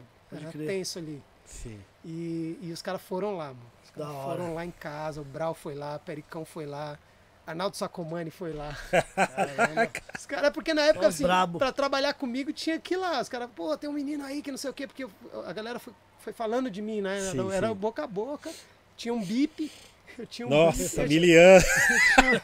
eu tinha um pager, mano. Muito A miliano. molecada agora vai, vai dar um Google pra saber que que era um bip, mano. Digita aí, pager. Nossa, E aí eu miliano. tinha, comecei com aquele. Primeiro era uma linha só, depois eu comecei a ganhar uma grana, peguei o quatro linhas, que era É, tipo. pode- Mano, era muito Era caraca, mano. O hype, tá ligado? e aí os caras me, me davam um bip, ó, você pode dar no estúdio amanhã e tal. Aí, pô, você lembra? Era um maior processo doido. Você tinha que ligar pra um lugar, um que lugar, passar pra um lugar, informação. um lugar, passar informação. O bagulho era. Muito Era- miliano, mano. trampo, muito hein? miliano. Era trampo, mano. E isso aí já era tecnologia. Já, já. Porque a, a maioria das pessoas nunca teve um pager, nunca teve Nossa. um bip, mano. Só tinha bip quem já tava no corre, já tentando Verdade. entender o mundo e tentando ficar conectado e, e- e- ficar disponível, né? Sim, sim. Então, pô, é, o bip foi muito antes do celular, né? Alguns Pode anos crer. antes. Então era o jeito de me encontrar. E os caras me mandavam uma mensagem e falavam, meu, vem em casa tal dia, tal hora. Aí os caras foram lá. E numa dessa, Pericão chega lá em casa, a gente ouvindo um som. Falei, Pericão, tô com uma ideia de um som aqui, mano. Porque eu já tava com essa ideia. Quando o vento sopra, eu já tinha, uma, eu já tinha ela na cabeça. Sim, sim. Aí ele, é mesmo? Falei, é, vou te mostrar, se você é animado, de repente a gente caneta ela. Ele, beleza, coloca aí. Pô, já era lá pelas tantas, a gente tinha ouvido Mint Condition pra caramba, ouvido um monte de coisa que a gente gosta, tá ligado? Pode crer. E aí, pô, a gente tinha essa paixão em comum, Mint Condition, e várias outras, outras bandas que a gente ouviu naquele dia. Aí eu botei Quando o Vento Sopra, dei um play assim. Aí ele, pô, legal, hein? Legal, já tinha a base, assim, o beat dela. Aí deixou rolar, é, aquela... Exatamente, exatamente. Aquela, pô, ele, pô, lentosa, não sei o quê, deixa rolar. Mano, ele já começou a canetar e eu tinha o refrão, eu falei, ó, eu tenho essa ideia aqui. Aí ele, pô, dá, dá, dá, dá samba, dá samba, vamos. Mano, aí ele já veio com a caneta da estrofe, não sei o quê. Eu lembro que nesse dia a gente nem terminou a música. A gente foi até uma parte dela, já tava tarde. Falei, mano, depois a gente mexe. Depois a gente mexe, depois a gente finaliza, mas, pô, obrigado, já andamos com ela pra caramba, fiquei super feliz da gente ter feito. Depois eu só concluí ela, fiz uma ponte, que era o Viver sem teu amor, não faz sentido pra mim. Isso não tinha. No dia a gente não fez. Eu, Certo. eu fiz depois no, no estúdio. Mas nasceu nesse dia, quando o vento sobra, com o Pericão. Uau, mano. Eu lembro que quem mostrou eh, o seu disco pra mim na época foi o Eli, porque você tava fazendo o refrão da Pra Você Preta dele. Pode crer, pode crer. Aí vou Como chamar chamava o grupo mesmo? DMN. DMN. DMN. Aí eu falei, ele falou, mano, se liga nisso aqui. Nossa, faz tempo, muito tempo. É, gravei pra você preta, mano. mano. Eu gravei pra Aí ele me você. mostrou, vou pôr o Silveira. Aí ele mostrou o refrão, falei, mano. Pô, foi da hora fazer, mano. Foi Aí especial eu falei, mesmo esse disco mano. aí. Esse disco mudou minha vida, né? Silveira, uma curiosidade minha aí, em cima Hum. do FLG. Na época vocês se inspiraram, se inspiraram no LSG, Liberty, Kid Sweat, Johnny Gill ou, ou não? Também, mano. Porque já na época tava, Também. estourou, né? Tava, o- estourou. Esse trio aí. Não, Boss cê é louco. Man? Eu, o que é, foi? a a primeira banda foi Boss to Man, mano. Baixo Man. Man, porque chegou com mais força aqui no Brasil. Com né? certeza. Quando, quando eu vi o Boss to Man, eu falei, "É i-" foi igual o Michael. Caramba. Eu falei, é isso, mano, tem que fazer uma parada assim. Porque a gente tava fazendo som na igreja e era tudo com banda, era tudo muito banda, tudo muito adulto, eu achava. Não, não, não era uma coisa jovial, urbana, tá ligado? Eu já queria fazer uma coisa urbana. Porque eu já era apaixonado pelo hip hop, já tava ouvindo Tupac, Big, tá ligado? Acompanhando toda a cena de Los Angeles, Nova York. E tinha essa coisa do som da rua e tal. E eu falava, mano, o som que a gente tá fazendo não tá rua, é- é é diferente, era sofisticado demais. Eu gosto da sofisticação porque também cresci ouvindo blues e jazz, e soul, e- eu amo isso daí. Eu amo essa coisa da, da música também ir para um outro patamar, tá ligado? Elevar. Sim. Mas é, quando perde a, a rua, mano, aí eu acho que não comunica tanto, tá ligado? Sim, sim. E eu, eu- essas ideias todas eu fui formando ao longo da minha vida. Eu, eu penso nisso até hoje, entendeu? O quanto tem que ter de uma coisa, o quanto tem que ter de outra. É tipo cozinhar, né? Você vai colocando tempero ali, às vezes você erra a mão, às vezes falta um pouco de uma coisa, às vezes, falta, às vezes fica ruim demais, às vezes fica sofisticado demais. E eu, eu fico tentando buscar o equilíbrio entre as coisas que eu gosto e as coisas que mexem comigo. Boa. Mas o Boys to Men foi uma coisa que eu vi que eu falava, mano, isso é urbano, isso é jovial. Os caras, olha o visu dos caras, olha o jeito, a, a linguagem, tá ligado? Sim. Era o New Jack Swing ali chegando. Pode O crer. Jack Swing. E isso me levou, junto com o Dangerous do, do Michael, naquela época, começo dos anos 90, né, 91, 92, me levou pro Blackstreet. Boa. O Blackstreet, mano, o, o FLG, assim, a raiz mesmo, as duas grandes maiores influências são Blackstreet, primeiro disco, Certo. e o Boys to Men, primeiro disco. Boa. Ah, foi hora. ali, foi quando eu ouvi aquilo, eu falei, mano, eu vou tentar fazer isso aí. Foi o start que eu tive, tá ligado? hora. Esses dois discos, o Boys to Men nem foi um disco, foi uma amiga minha que trouxe uma fita cassete dos Estados Unidos. Ela falou, Silveira, ouve isso aqui. Ela já sabia que eu gostava desse som e ela, ela me, Que me- me louco. deu isso, essa fitinha, eu ouvi o Boys, cara. Eu, mano, eu falei, mano, é isso. Aí, porque eu já ouvia Take Six, entendeu? Eu já ouvia Take Six. Take Six veio antes, eu ouvia eh, num grupo de músicos, de uma galera mais estudiosa de música, eu já ouvia Take Six e tal. Mas era um som mais cabeçudão, não era urbano. O Boys era urbano. O Blackstreet era mais urbano ainda. É. Tá ligado? Aí eu falei, mano, aqui tem um caminho. Tem um caminho. Aí eu comecei a estudar essa onda. E isso foi levando. Aí, pô, já tinha Johnny Gill, já conheci o Johnny Gill por causa do New Edition. Johnny, Isso. O Kate Sweat, que, pô, era um. Era um- Já era o um Kate ícone, Sweat, né? Já, já. era o Kate Sweat no, no Brasil, pô, Já, tá ligado? Isso foi antes de Nobody, mas ele já era Já grande, era, antes de já, Nobody. já. Sim. Com todas as Cê é coisas lá louco, que a gente mano. O gostava. primeiro disco dele é inteiro, né? Exatamente, todas a É. gente amava. Então, e o, e o Gerald Levert foi o último que eu conheci dessa lista aí. Ele foi um cara que chegou depois, mano. Mas depois Sim. que eu conheci também, não parei. Porque aí eu fui, eu fui saber que ele era filho do cara do OJs. Isso. é. Ca- É, É aí, tá ligado? Aí o OJs, aí, pô, o Levert é filho do cara. Aí eles têm um disco juntos, né? O cara do OJs e ele. Isso. Esqueci o nome, que é Pai e Filho, chama o disco Father and Son. Pô, aí, bicho, eu não parei de ouvir Levert. Boa. Também foi todos. E o LSD, quando veio aquele primeiro lá, o Capa Cinza, acho que os dois têm a Capa Cinza, né? É. Mas o primeiro, é mano. muito foda. É. Mano, que disco, mano. A, a primeira música, sempre falo. É. Just be. Just be hard or number one. Você é louco, aquilo ali, bicho, era a primeira faixa do disco. Quando você dava play, eu lembro de ter comprado aqui na galeria. Sim. Não lembro se foi aqui, em alguma loja aqui. Eu lembro dessa experiência. Lembra que a gente vinha aqui, botava o fone de ouvido, ficava ouvindo É. os discos nos aparelhinhos. Você também tinha, né? Aquele Tinha, esquema. Tinha. Aí você, pô, botava o fonezinho, era só cabine de teletransporte, né? Você Nossa, dava play e já não é tava mais aqui. Fechava o olho e tava em outro lugar, mano. Tinha os caras que até demoravam, nós, cara, vai logo, É, mano. pô. não, fazia fila, mano. Ô, Verdade, mano. Pô, mano. eu cê era é desses que, pô, fechava o olho, mas já abria logo, porque eu entendia que era importante fazer circular, né? Mas eu também não precisava de muito. Por exemplo, esse disco, eu ouvi só essa introdução. Eu ouvi isso, quando entrou o vocal, é meu, tchau. Não precisa nem, não, não vai ouvir não, não, não precisa ouvir mais nada, dá o próximo. Eu saía sempre daqui com 10, 12. E Porque, mano, é, foi, foi muito impactante, mas então, é, foi, foi, o LSD foi também uma influência, mas não foi a primeira influência. Pode crer. Que louco. De- é, voltando só um pouquinho, aí você começou a gravar, aí só fazer uns back vocal, tá ligado? Sim. É, de- aí o FLG foi seu primeiro grupo ou teve outros grupos antes? Não, é, Assim, meu primeiro, o, grupo que eu formei foi o primeiro. Primeiro que e você único. formou? É. Sim, sim. Primeiro e único porque eu vi que não era fácil a brincadeira, entendeu? É, Mas, mas já, eram antes, os, já eram os brother que tocavam com você na igreja? Como é que era? é, a gente era amigo já, a gente era Sim. amigo antes, continua amigo agora, é, é, era, a gente era próximo, assim, Sim. tá ligado? E eram os caras da igreja mesmo, a gente convivia ali.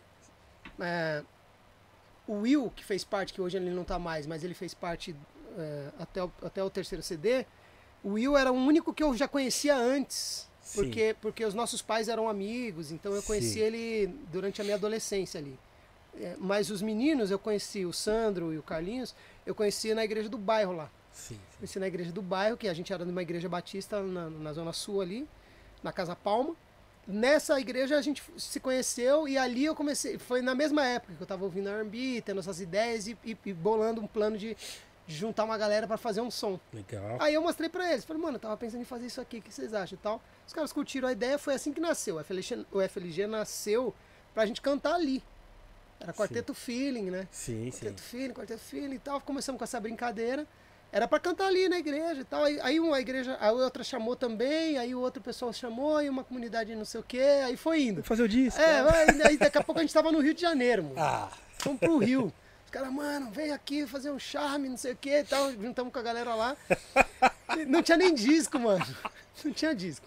A gente ia lá, tocava, soltava um playbackão, cantava, tá ligado? E aí fomos, fomos mas nesse, nesse, nesse processo, isso durou uns cinco anos, cara. A banda foi tomando corpo, foi existindo. Não, durou mais. Entre o começo e, e sair o disco foram sete anos, quase oito. porque foi ficando sério, então. Foi ficando sério. Putz. Foi ficando sério, tá ligado? E a gente foi vendo que as pessoas começaram a gostar. As pessoas falam, mano, é legal, é legal. Chama os meninos lá de novo e tal. E a gente começou a voltar nos lugares. Aí começou a amadurecer a ideia de falar, mano, tem que ter um disco. Só que aí a barreira de sempre, não tinha grana, não, Sim. tinha, não, tinha, não tinha nenhum tipo de, de investimento. Por isso que demorou pra fazer. Porque aí é, a grana começou a vir quando eu fui trabalhar com outras bandas. Hum, Aí eu fui trabalhar com os também, né? Racionais, depois eu saí dos Racionais, fui pro Fábio Júnior, depois eu fui pro Só Pra Contrariar. No Só Pra Contrariar, a grana veio pesada. Sim. Aí quando veio pesada, eu falei, agora dá pra ir pro estúdio. Aí eu banquei o disco. Entendeu? Ah, que da... Foi Agora- assim que ah, aconteceu. Sim, mano. Eu achei que era normal, vocês foram reconhecimento. Teve reconhecimento, mas não teve a grana. Um exemplo. Teve, é, não, teve reconhecimento, mas nunca teve uma gravadora que chegou e falou, vamos fazer. Vamos fazer. Que essa é a diferença da gente aqui no Brasil, né? É. Porque lá na América, sempre tem, se você ver as histórias, sempre tem alguém que chega e fala, mano, vou te apresentar alguém que não sei o que, não sei o que. Eu até, eu até tive alguém que me apresentou alguém, mas não, não tive alguém que falou assim, ó, vou investir nisso daí. É, Tô afim de, de bancar o som de vocês e tal. sim. A gente conseguiu parcerias depois que o disco já estava pronto. Aí pintou uma gravadora para distribuir, aí começou a pintar coisa, entendeu? Mas até fazer o disco, eu tive que bancar o disco Caraca, tá ligado? Silveira. Primeiro disco, primeiro álbum, eu fui pro estúdio, eu paguei tudo. Aí, aí aconteceu, mas eu também coloquei isso na cabeça. Primeiro já- que saiu pela trama? Hã? O, o seu trabalho solo? Não, não, o F- solo é o ah, quarteto FLG. é. Ah, O, tá, só, o FLG. o, o da trama, eu cheguei na trama com ele quase pronto também, mas era uma demo, né? Eu tava Certo. fazendo uma demo, mas aí o que Esse acontece? que você tá falando do FLG. É, do FLG. Nesse processo da trama, eu, nesse processo, inclusive de viajar, né? Quando eu fui pro, com, com o Fábio, eu saí, quando eu saí do Fábio, eu fui só para contrariar, e eu, e eu comecei a fazer viagens, pô, eu tive, eu tive a oportunidade de conseguir, além de, de ter grana, ter acesso aos equipamentos. Então, eu fiz viagem internacional, aí comprei meu primeiro Sim. notebook, Sim, aí sim. comprei fone de ouvido, aí comprei as coisas. Aí, aí eu comecei a montar um setupzinho, o meu home. Sim, Que sim. não era um home, porque ele era móvel, ele era, ia comigo pra estrada. Os meus amigos, os caras lembram dessa história. Eu viajava com só pra contrariar com duas malas. Uma mala de roupa e uma mala que eu levava o meu, meu computador, mano. Computador de tubo. Monitor de tubo. De tubo! CPU. Caraca, Silveira! Mano, olha que loucura. Eu levava CPU, monitor de tubo, fone de ouvido. Silveira! mano. Ah, tipo assim, cinco dias em. Sei lá, vamos fazer Ribeirão Preto, cidades do interior, Marília, não sei o que. lá. Eu ficava, os caras saíam pra conhecer a cidade e tal, eu ficava no quarto do hotel, mano. Fone de ouvido, fazendo meus beats, minhas programações. Caraca, Silveira! Acabava, mano. acabava a viagem, desmontava o meu É, setup. por isso... O computadorzão, os caras dão risada até hoje, mano. Você levava Mano. monitor de tubo na viagem. é Monitor de tubo, isso que eu tô... Levava, Meu mano. Deus! Era o que tinha, Silveira, Era o que mano. tinha. It's crazy. Queimei uns três, queimei uns três. Sério? batia no busão, aí pifava, eu vinha aqui nessas Fegina e comprava outro. Foi assim, mano, foi assim que começou. Mas, mas pô, só, só história boa, só lembrança boa dessa, Uau, Silveira, tô impressionado. dessa loucura toda. Dá um corte magnífico, hein? É, pô, os caras têm vários, tem várias testemunhas, todos meus amigos sabem Silveira, disso. mano. Os caras ficavam comigo no quarto, o Dani, o Aldo. E os- esses dias eu tava falando com um brother, meu percussionista, e ele lembrou dessa história. Ele falou, mano, lembra quando você levava no só pra contrariar o seu setup, mano? Os caras davam risada, era uma mala gigante, mano, pra levar, pra ter um computador. Aí, pô, sei lá, três anos depois eu consegui ter um notebook, porque era mó dinheiro ter um mó notebook, grana. mano, era mó grana. Não, era mó Tipo grana. assim, não, né, além de ser caro, não, não era pra todo mundo, não era só uma questão de ser caro, era assim, mano, você nem pode comprar um notebook. Quem você pensa que você é? tipo, tá ligado? Era um bagulho de empresa, né? Não era uma coisa aqui pra gente não, não era acessível, só os grandes empresários tinham, e tal, enfim. Aí eu juntei grana, vendi esse meu computador consegui dar entrada e comprei um notebook. Aí eu comecei a viajar com uma mala só. Uau! Uma mala e uma mochila. É, agora. que eu tô assim até hoje.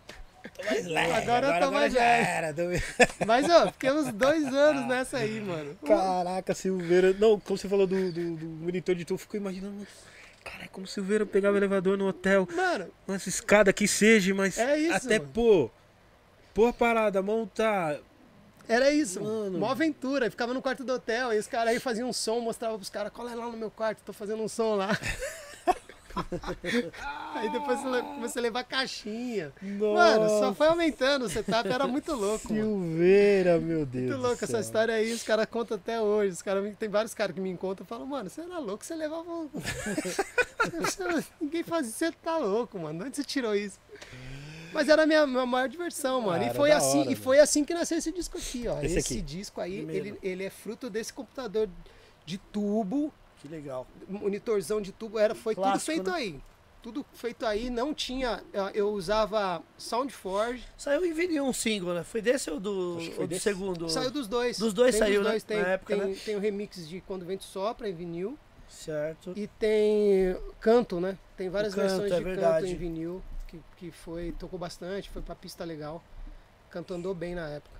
Pra caramba. Volume 1 e volume 2. Foi, mas esse disco aí foi feito nesse sistema aí que eu tô te falando. Esse aqui não, o segundo não, aí eu já tava na trama. Eu tava de notebook, brincadeira. né? já tava, já tava de notebook. Já tava de Aqui eu notebook, já tava né, de? MacBook, pô. Ah, ele tá. Eu já tava de Apple. É, Não, aqui eu já tava de Apple. fácil. Tava com a já nave já. É, já tava de nave, De tubo de. Apple, viu, É, gente? Ó. Tá ligado?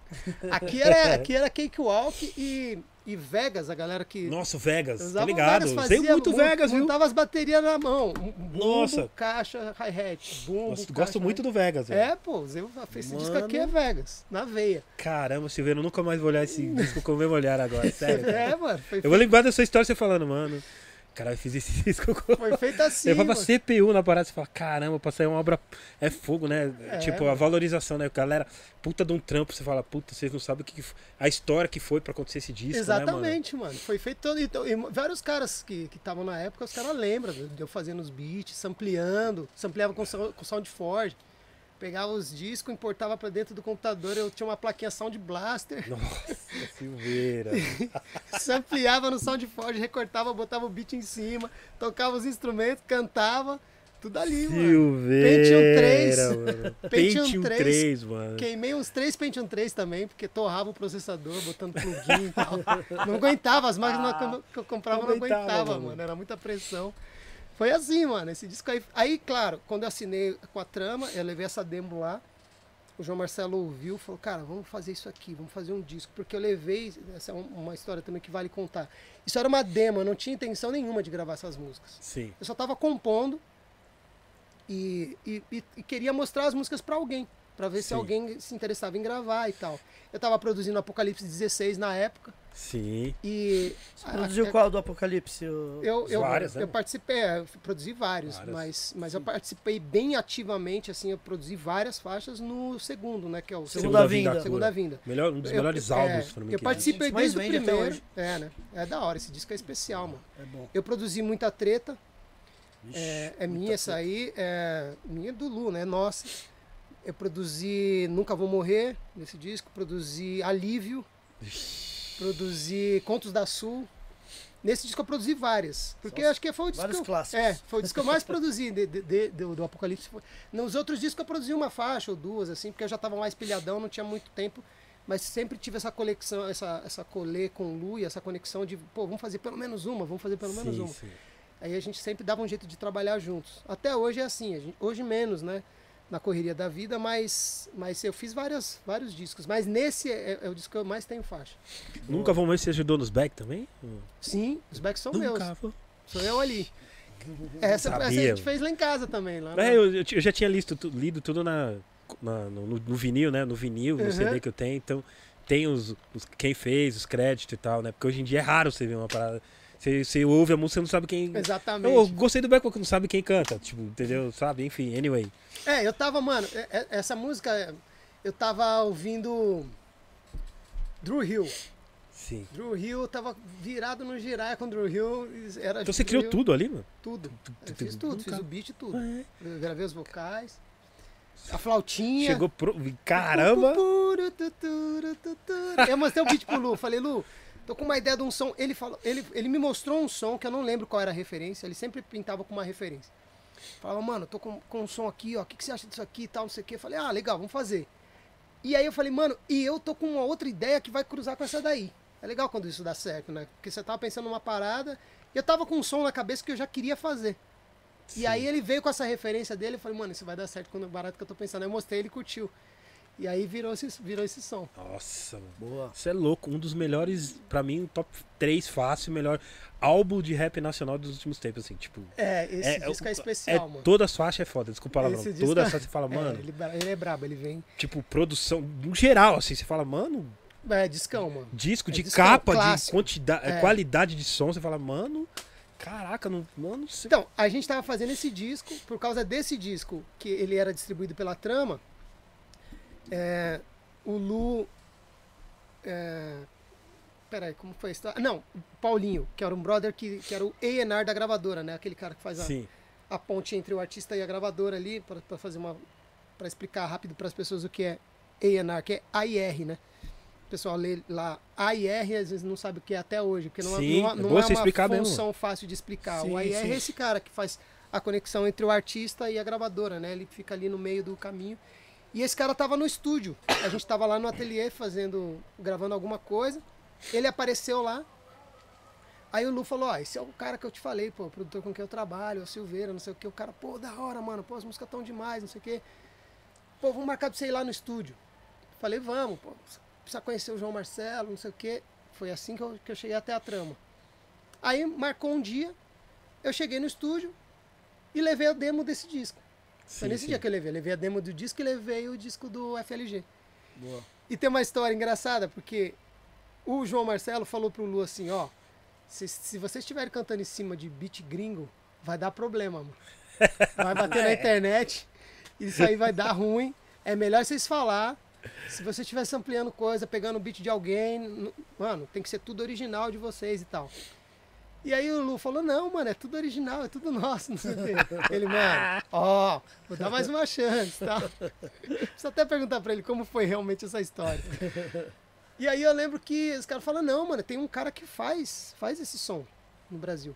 Não, nós não estamos pegando nada de ninguém, não. Mano, tem certeza? Tem. Ah, então, então beleza. Então, sei lá, acho que ele deve ter falado, então quero conhecer o cara. Res- Resumo, eu fui parar lá na trama.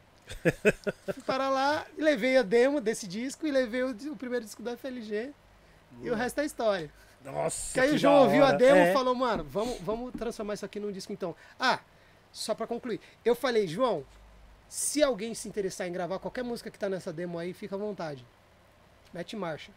Max, Simoninha, eu já tava acompanhando o som da trama. Eu tava Certo. ouvindo Pedro Mariano, tudo, e tava, pô, falando, os caras estão no caminho. Sim. E aí eu me identifiquei com aquilo. Falei, ó, aqui acho que eu tenho um. um- um- porque na época tava o pagode 90 bombando.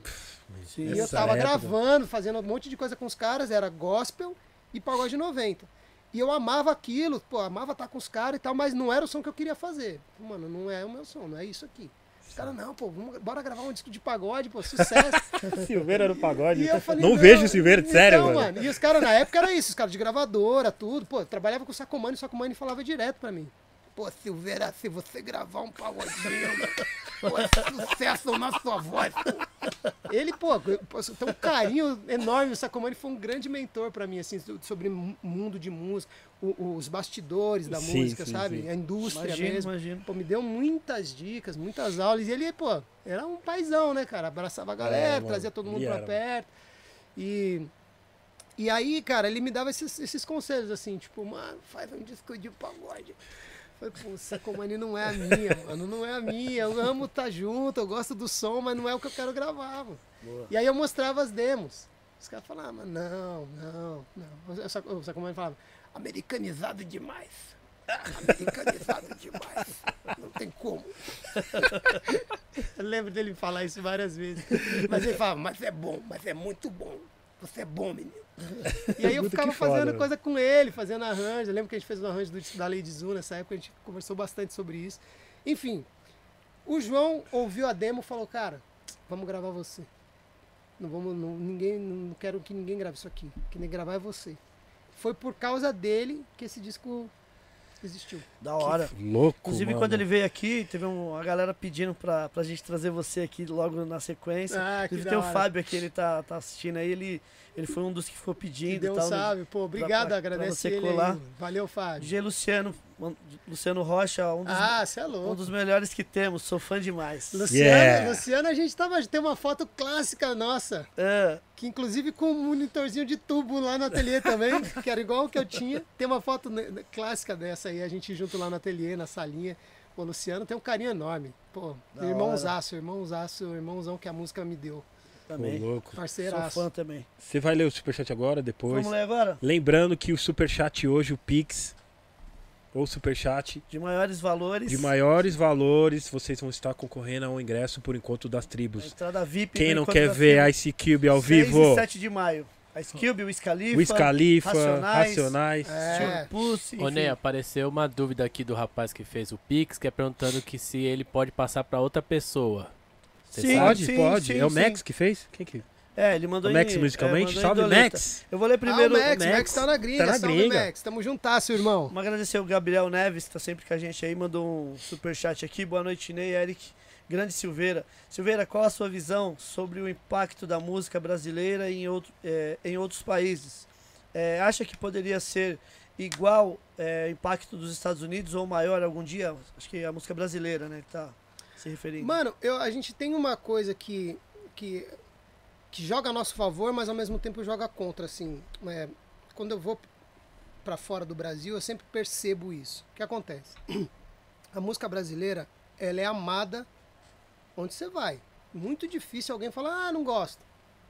A música brasileira clássica que eu tô falando, se você pegar o samba, a bossa nova, a- não sei de que música brasileira ele tá falando, né? Porque também é um universo de É, coisa que a gente sim. tem. Mas tô falando os clássicos da música brasileira, se você chegar em qualquer lugar do mundo e dar um play no Gilberto Gil, em palco, ou um Djavan, ou sei lá, Dominguinhos, Pixinguinha, Tom Jobim, escolhe qualquer coisa e dá um play, Gal Costa.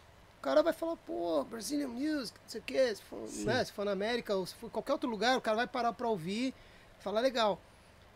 Então tem esse carinho, eles vêm, eh, eh, os contatos que eu tive com, com pessoas de fora do Brasil ouvindo música brasileira, eles sempre vêm como uma coisa rica, sabe? Oh, caramba, surpreendente, rítmica, exótica, eles veem, eles veem várias coisas, várias qualidades na nossa música. Mas tem uma trava grande, que é a língua. É.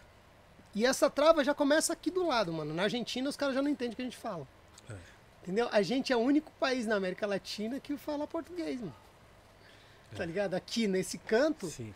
a gente. se porque é isso, é, a língua ajuda a expandir. Tá Pra ligado? caramba. Então, assim, a gente aqui no Brasil consome música em inglês da mesma forma que o cara na Indonésia consome. Você não precisa entender, mas é a força da, da música É, que da chega, língua. do, da a força da língua, tá ligado? Vai para todos os lugares. Então eu acho que a, a barreira que a gente tem é a mesma que, que a música latina tem, que a música francesa tem, que é a língua. Seria no Atrapalha ca- chegar se- com força. Um exemplo, seria no caso fazer um disco, um exemplo, em inglês também ou não? Em Eu alemão? acho, eu acho que ajuda a expandir, mano. Se você grava É. em inglês, porque, porque tem muito mais gente que entende inglês no mundo do que que entende português. Sim. Entendeu? Isso é um fato. É, é, vários países têm o inglês como segunda língua. Se o cara, lá, mesmo que o cara aprenda por, por necessidade de trabalho, Sim. ou só pela escola. A gente, todo mundo aqui, a gente arranha inglês, mano. A gente arranha Sim, inglês, não é a nossa língua, mas a gente arranha.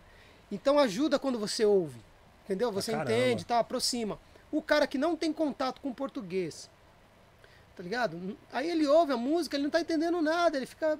Aí é chato ficar toda hora perguntando, porque, por exemplo, você mostra música pra um, pra um americano várias vezes, que eu mostrei pra um amigo meu, quando ele gosta do som, fala, mano. Principalmente a rapaziada do, do som mesmo, que você dá um Sim. play, o cara fala, yo, man, uh, dope, nigga, Uou, o cara tá aqui, ele, mas ele tá pirando no beat, no, no som, tá Sim, ligado? sim, Aí ele fica, ele- aí, aí que rouba a brisa dele. No meio do som ele fala, yo, man, do que que tá falando? É, Tá é ligado? verdade. Aí já sequestrou, porque o cara fala, mano, é sobre o quê? Porque o som tá muito louco. Sim. Pô, gostei do groove do baixo, gostei do bumbo da caixa, mas a música é sobre o quê? Aí você tem que explicar, não, então, aí eu tô falando sobre tal coisa, não sei o quê. Já roubou a brisa. Não, aí Entendeu? já, já perdeu um ponto, Já virou outra ou não, coisa, é, já virou uma Putz, conversa. Aí é. o cara fala, ah, legal. E dependendo do assunto que você falar, o cara fala, ih, mano, sei lá, eu esperava outra coisa também. Achei que você tava falando de outro barato. Porque você entende, a música tá na cabeça da pessoa ali e o cara tá, tá pirando no som, mas a língua, assim, é uma grande trava. Então, respondendo, eu acho que a língua é uma grande barreira. Agora, mano, o investimento, o investimento que se faz em música fora, pô, teve o Grammy agora. Pode crer. Não dá, mano. Não dá, não dá. Os caras elevam a coisa numa, num- numa potência, sabe? No nível de excelência e de. Que a gente ainda, a gente ainda precisa correr muito atrás pra gente, Uhum. pra gente é, colocar os nossos artistas no mesmo patamar, tá ligado? Porque talento tem. Tem muita gente talentosa. Falta. Falta. é, investimento. Pô, e, e ó, eu tô dizendo que a gente já evoluiu muito, hein? A gente evoluiu muito. Você assiste um show da Glória Groove, você assi- você assiste o show da Sim. Isa, você vê a própria Anitta. O Sim. que está se fazendo de música pop no Brasil hoje já tem os videoclipes e tudo, já tem o mesmo investimento e a, a mesma Sim. é, estrutura de um monte de coisa que a gente consome de lá. É, até o, audiovisual, oficialmente. né? Exatamente. Tipo, monstro, sim. Então, galera isso, tá- a gente tem que falar disso com, com, né, com alegria de dizer, ó, evoluímos muito, mano. Isso, dá uma, isso traz uma satisfação e, e dá uma esperança. Mas, mano, a gente ainda tá muito longe do que pode ser. Sim. Com tanto de gente, com tanto de, de talento, com tanto de coisa diferente que a gente tem no Brasil para explorar, mano. Cada região que você vai no Brasil é um celeiro de cultura, de ritmo, de, de sabe? Então a gente, a gente potencializar isso, malandro, isso aqui, isso aqui é, acho, cara. é uma potência, mano. Vai muito longe, vai muito longe. E Mas on- acho que é isso aí, Silveira, ontem no Grammy teve também na, no show da Rihanna o cara da Bahia, né? Teve o remix do, do garoto da Teve, Bahia, né? mano, você Mas viu é um- isso? O cara um- de 20 anos. Sim, eu sei, eu vi. Mas é um tempo só, né? Chegou, tipo, dentro da remix ali, né? um- que entra o meio que. Eu meio não, que- eu não vi todo, eu vi o trechinho no Instagram. É, eu também vi no Instagram também. Da Rude Boy, né? O remix da Isso, Rude Boy. isso. Pô, achei demais, cara. Achei demais. Acho que é uma conexão que está sendo feita.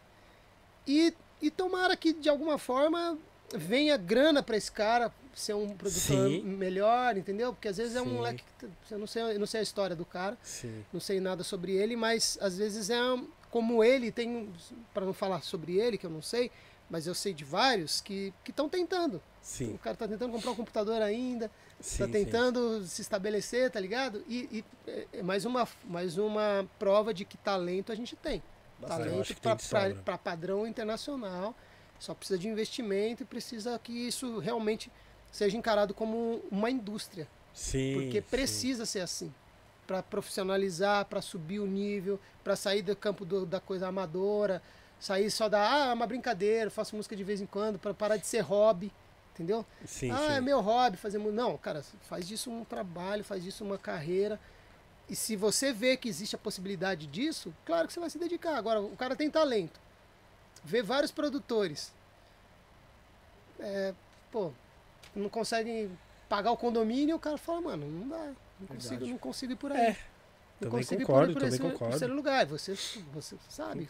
Também concordo. Vários mano. DJs talentosíssimos É. que, pô, cara, não consegue viver da arte dele, Exatamente. tá ligado? Então, Exatamente. se a gente conseguir evo- evoluir nesse sentido, e aí acho que tem que vir é, suporte de todos os lados, cara, do governo, de empresas privadas, é, de, de quem puder transformar isso numa coisa mais séria, mais profissional, de qualquer lado que vier ajuda, ela vai ser bem-vinda. Sim, também concordo. Porque Também acho. talento não falta. Essa é a minha, essa é a minha única certeza. Talento Sim. não falta.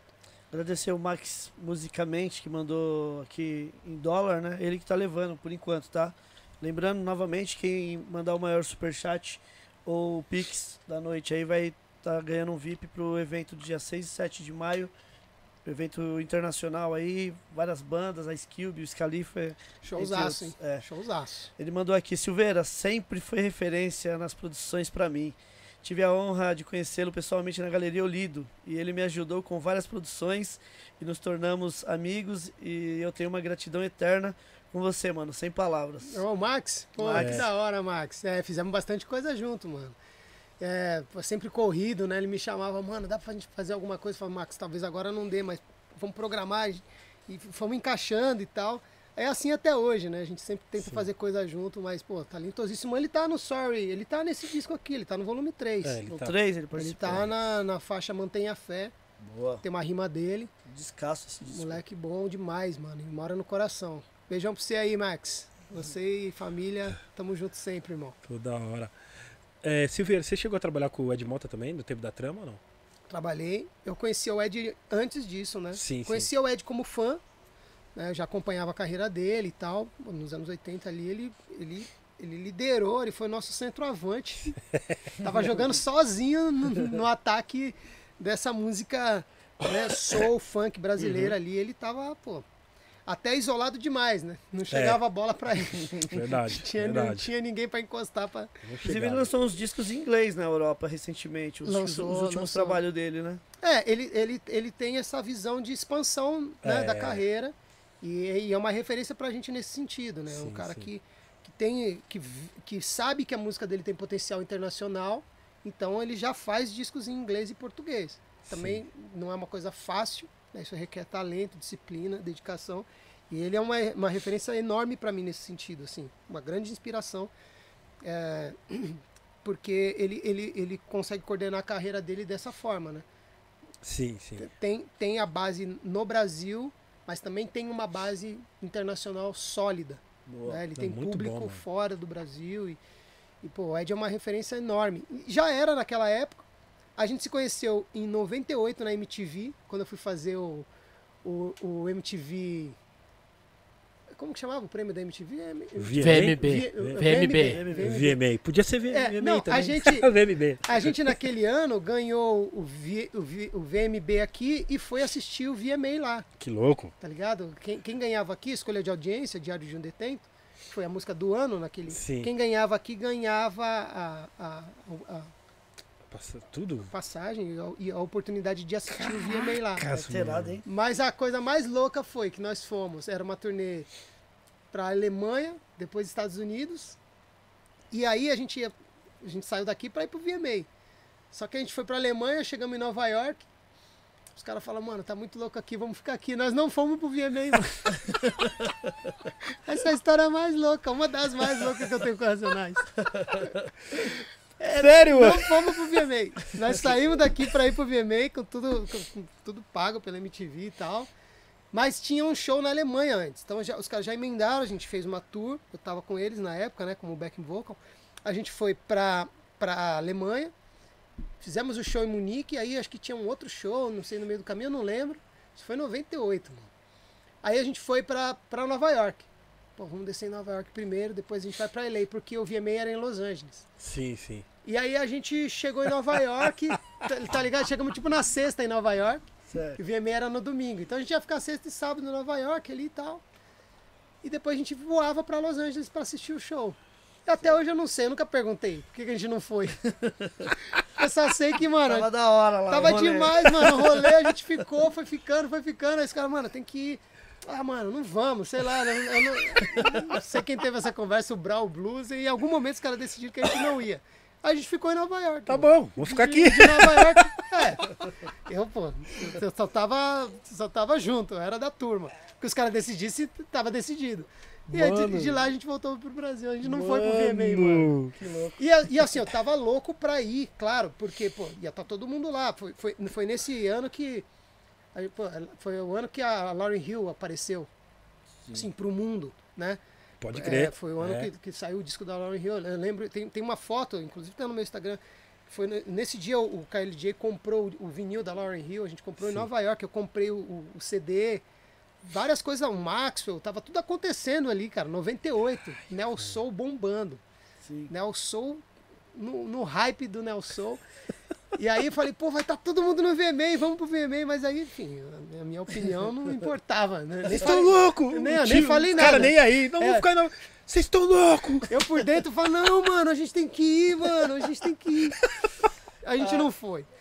Mas foi isso. valeu o rolê, né? Pra- Mas, mas valeu, Pra completar demais. essa história, Silveira, isso eu lembro desse VMB. Quando acabou, que ganhou tudo, e foram entrevistar o Racionais. Eles estão, tipo, no- todo mundo sentado, o Ice Boy. 98, né? Isso, aqui. 98. Eles tão- aqui. Isso, eles estão sentados, tipo, num... Ah, não- eu sei que perguntaram pro Brau, qual país você não gostaria de conhecer? E ele falou Alemanha. Então ele deve ter gostado muito da Alemanha, É. porque ele falou que ele não queria conhecer a Alemanha. Não, e- mano, foi, na, a, a- a ida pra Alemanha não, não aconteceu nada. Assim, não é que não aconteceu nada, foi. Tinha brasileiro no show nessa época A ou gente- só, só tinha alemão? Mano, tinha, tinha Que que você alguns sentiu do alemães. corpo, do- não, do- era mais do show? brasileiro, era mais brasileiro. A gente tocou pra uma comunidade de brasileiros. É, mano, eu vou ser sincero pra você, eu lembro de pouca coisa. Eu não sei porque eu não lembro muito das coisas. Porque seu foco estava lá em LA. Exatamente, mano. Juro pra Brincadeira, você. Silvio, Não, mas, mas era meio isso, mano. Era meio isso. Eu não lembro de detalhes. Eu queria sentar com os caras um dia. Eu, eu preciso fazer isso. Pra lembrar, eu não lembro. Eu não lembro da. Sabe, a Alemanha foi tipo banda de abertura. Sabe quando você vai num show Pode crer. que tem a banda de abertura? Aí você, pô, você tá ali vendo, mas você tá esperando a banda principal, mano. Você não Sim. tá, você não tá focado na banda de abertura. E, e foi meio isso pra mim, tá ligado? A Alemanha passou meio assim, não posso nem dizer que eu gostei, que eu não gostei. Eu, eu vejo as fotos, mas não- aquilo não me diz nada, assim. Tipo, Sim. ah, legal, vamos lá. A gente ficou em Munique e, e, e uma, em uma outra cidade que eu não lembro. Acho que o show foi em Munique, mas a gente chegou na, na capital, me esqueci, eu esqueci o nome agora. Enfim, não é importante. Mas aí, mano, eu conheci o, o, o Ed Mota na MTV, nesse dia, do Sim. VMB. do VMB. Lembro que a gente ficou um tempo no, no, no camarim, assim, trocamos uma ideia. Tem uma foto também minha no meu Instagram, eu novinho, né, molequinho, e trocando ideia com, com o Ed, falando, pô, mano, sou teu fã, acompanho teu som, obrigado pelo som que você tá fazendo e tal. E aí começamos a falar de música, mano. Ele foi falando de soul music comigo e tal, não sei Pronto. o quê. Aí ficamos lá, ficamos trocando ideia, pegamos o violão, tocamos umas Pronto. coisas. Aí ele, ô, legal isso aí, não sei o quê. E, pô, fim, acabou ali. Mas, pô, ali já nasceu uma, uma, uma afinidade mesmo, assim. A gente, a gente ficou próximo, foi muito legal esse encontro. Eu tenho um carinho muito grande por esse dia aí. Você ajudou a produzir alguma coisa dele ou não? Então, aí ele veio pra trama. Sim, Agora vamos fazer um salto quântico no tempo. Quase 10 anos depois, 2008. É, praticamente 10, 10 anos depois. Ele vem pra trama, ele veio antes pra trama, mas em 2008 a gente se, se junta pra fazer o piquenique. Puta disco, mano. O Puta que piquenique. pariu, mano. O, o, o Piquenique foi um disco que eu lembro de uma conversa com o Ed, e o Ed falando assim, Silveira, eu quero fazer um som diferente e tal, botar o som pra rapaziada, pra, eu quero que seja urbano, tô ouvindo tal coisa. tal." Aí Ele falou, pô, tô ouvindo Charlie Wilson muito, e pô, gosto, gosto desse som, gosto do que ele tá fazendo. Eu falei, bora, mano, o que, que você quer fazer? Ele, não, vamos fazer e tal, tô pensando ainda, vou te mostrar umas músicas. Aí me mandou uma demo. Falei, Ed, dá pra fazer, dá pra fazer, vamos fazer. Aí, aí começou uma, uma triangulação com o João Marcelo que, pô, de novo, ele foi muito importante nesse processo, porque ele falou, vamos ver a melhor forma de fazer e tal, e trazia o Ed pra São Paulo, aí o Ed ficava um pouco aqui, aí eu ia pro Rio, ficava um pouco lá, porque a gente fez o piquenique, boa parte do disco foi feita na casa do Ed. Boa parte não, grande parte, talvez 70% do, do álbum foi gravado na casa dele mesmo. Tem estúdio lá? Ele tem um estúdio em casa. Tem um estúdio muito legal. E aí, cara, eu fiquei, eu fiquei. Eu fiquei três meses praticamente morando lá no Rio. Foram Sim. três meses aqui em São Paulo, ele vindo, e os últimos três meses a gente ficou lá. E, pô, fazer o piquenique foi um dos maiores presentes. Esses dias ele escreveu uma resenha no Instagram sobre todos os álbuns dele, né? O Ed. E aí, é, a maneira como ele fala do piquenique, assim, cara, foi, foi, me deu uma alegria tão grande, assim. Ai, mano, é muito. Depois que eu ouvi, sério, eu passei a gostar mais dele, assim, porque. Discão. Mano, é muito groove, é muito. Na, na bagulho época já vendeu pra caramba pesado. na época. Vendeu, mano, Vendeu vendeu. Foi, foi um disco. E ali eu tô, ali eu programei todas as porque porque o Ed tem esse lance com bateria eletrônica, né? Que ele, pô, eu não gosto de bateria eletrônica, eu não gosto de bateria eletrônica e tal. E, e na época a gente conversava sobre isso, eu falava, Ed, mas eu acho que se fizer do jeito certo, mano, acho que você vai gostar. E ele escreve isso, porque, porque quando ele me ouviu programar bateria eletrônica, aí ele falou, não, pô, assim eu gosto. Assim, assim tudo bem. Falei, então, era, era você conhecer a programação certa Sim. e tal, porque, porque realmente o som dos anos 90 era cheio de barulho, tinha aqueles loops cheio de coisa e tal. E não, e, e não sei, é- é- era talvez fosse essa a referência que ele tinha. Sim. E aí ele falava, não, isso eu não quero. Até a gente fazer o primeiro som, eu falava, não, o que eu tô falando sobre bateria eletrônica é isso aqui. Sim. Mi- Minha ideia de programação é essa aqui. Ele falou, não, isso sim, pô, isso eu gosto. Falei, então tá, então estamos falando a mesma língua. Foi assim que a gente começou. Porque quando a gente foi trabalhar junto, a gente não sabia exatamente como ia ser. Sim, sim. Ele só falou que queria fazer um som mais urbano e tal, mais R&B, me mostrou as referências, eu mostrei umas referências pra ele também do que eu tava ouvindo naquela época. Mas, cara, o Piquenique é um disco mágico, assim. Tem o. no- falando isso no, no Espaço na Van, mano. Tem clipe, não tem? O no Espaço na clipe? Van eu tô no clipe. É, eu tô lembrando, eu falei. O Eu acho Espaço que eu já na vi o Van é Silveira no antes- clipe. então, é- que é um antes, né? É, Espaço na Van é antes do piquenique É. e a gente come... foi quando ele veio pra trama e a gente se reaproximou. Por isso que eu falei que a, a nossa reaproximação ela vem antes do piquenique. A gente se encontrou na trama e começamos. Sim. a- Aí ele me chamou pro clipe. Tô- tô- tem eu, Paula Lima, Não, tem mó galera. tem, tem o Escova, Escova e, e Máfia, tem a, tem a Luciana Mello. Eu, sei- eu- eu achei da- que era tipo uma entrada pra trama. Então os artistas, a maioria tá aqui, tá ligado? É, foi- ali foi o Ed meio que chamando a galera que tava em São Paulo. E a gente gravou aquilo num dia. Que louco, mano. Que Eu louco. que- eu não lembro se tem o seu Jorge. Você sabe de dia. quem que é esse som? Esse, é, é, a, a referência desse som? Do, do Tem Espaço na Van? É. Mano, te juro, mano. Lembra, ele lembra alguma, algum Lembra, mano. você? Lembra o dia que eu, eu ouvi naquela. Puta, até a levada dele é igual, mano. Eu falei, caramba, será que. É uma música do Barry White chamada Rio de Janeiro, tá ligado? Puto, o É? timbre é a mesma coisa. É a o timbre não, onda? tipo a. A é, levada? A O levada, mano. Nossa, eu vou te mostrar. Mano, é muito igual. Eu falo, mano, será que eu de volta baseou nisso Foi, aqui, foi nessa mano? onda. Cara, eu não sei, eu nunca falei sobre isso com ele, porque no Poptical, que é essa música do Poptical, né? Sim. O Espaço na Van. Eu, eu não. Nesse disco eu não participei, né? Eu só, eu só fui pro dia do clipe mesmo. Eu não participei da produção do disco, nada. Nem, nem no estúdio. Eu encontrei com ele algumas vezes no estúdio, mas eu não tava na, na produção do disco, assim. É, eu, eu não, então eu não tenho essa conversa, nunca tive essa conversa sobre o Poptical com ele, quais foram as Sim. influências, as referências. Porque a música tá no ar, né? E ainda mais o Ed, que é um cara que, pô, ouve música de, de todo canto do mundo. Você é louco, ele. Todos os dias ele é o maior database. Eu, brinco, eu falo, cara, o Ed é o maior database que existe. É, assim, não precisa do Google se o Ed estiver perto. Não, Não é precisa. aquele- Nem do. Nem do Shazam, né? Não Ele precisa. Shazam. Não, esquece. Shazam zero, Google zero, Chat GPT zero. Não precisa. Se o Ed estiver do seu lado, pergunta direto que ele já vai. Que a informação dele vai vir mais precisa. Vai vir mais. Sobre esse assunto aqui, música. Mano, esquece.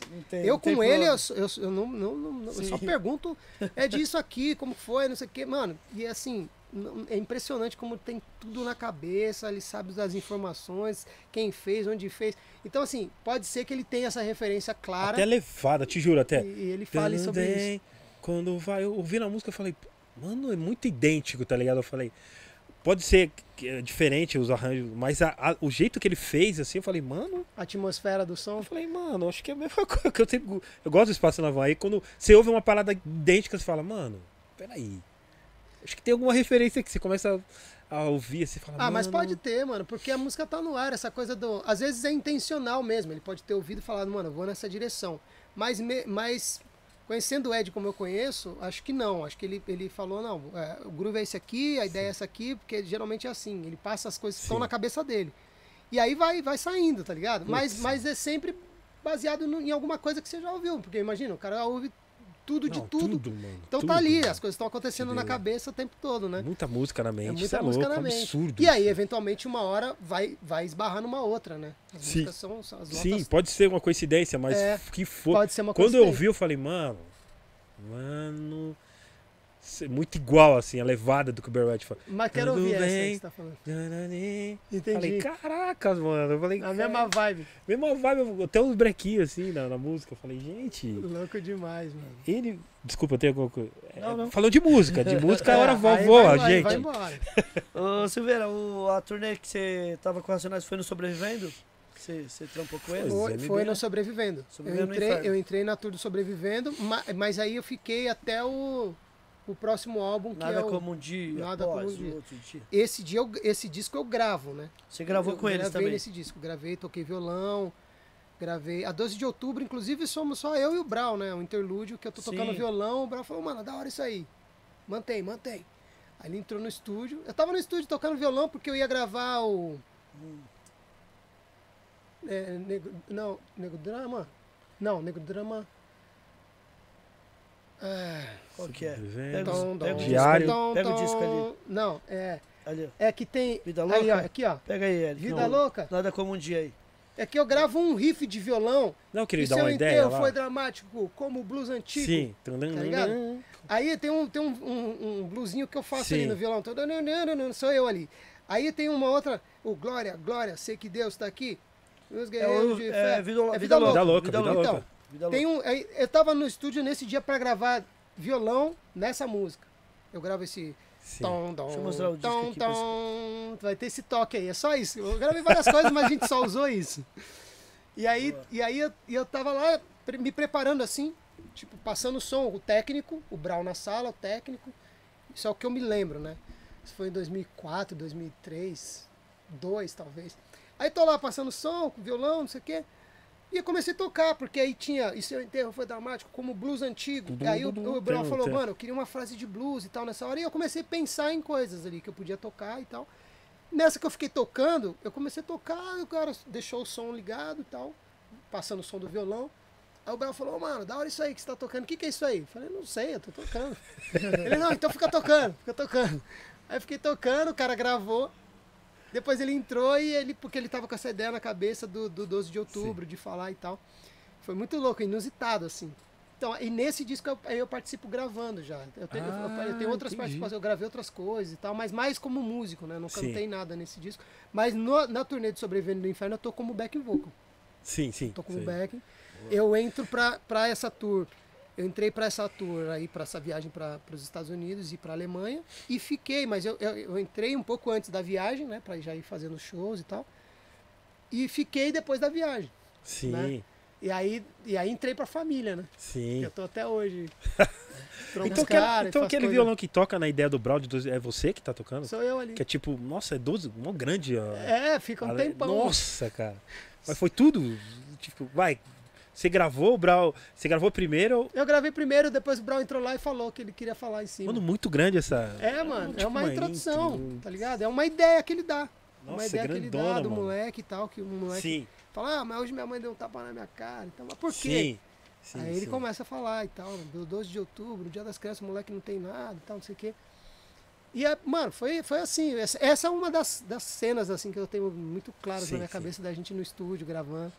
Mas, pô, foi, foi muito louco fazer esse disco com os caras. Eu tenho um carinho pelo Racionais, pela minha passagem ali, e, e um orgulho enorme de fazer parte da família Racionais, né? Saiu o documentário agora, e, pô, quando sobe o letreiro lá, aparece meu nomezinho Que legal, mano. sendo parte da família Racionais é. louco, mano. cara, foi um presente porque foi uma transformação na minha vida mesmo, mano. Sim, sim. Minha visão de mundo mudou completamente depois que comecei a trabalhar com os caras e a vivência. E, e toda vez que eu tenho oportunidade eu agradeço. Agradeço Cê o é Brau, o louco, Blue, mano.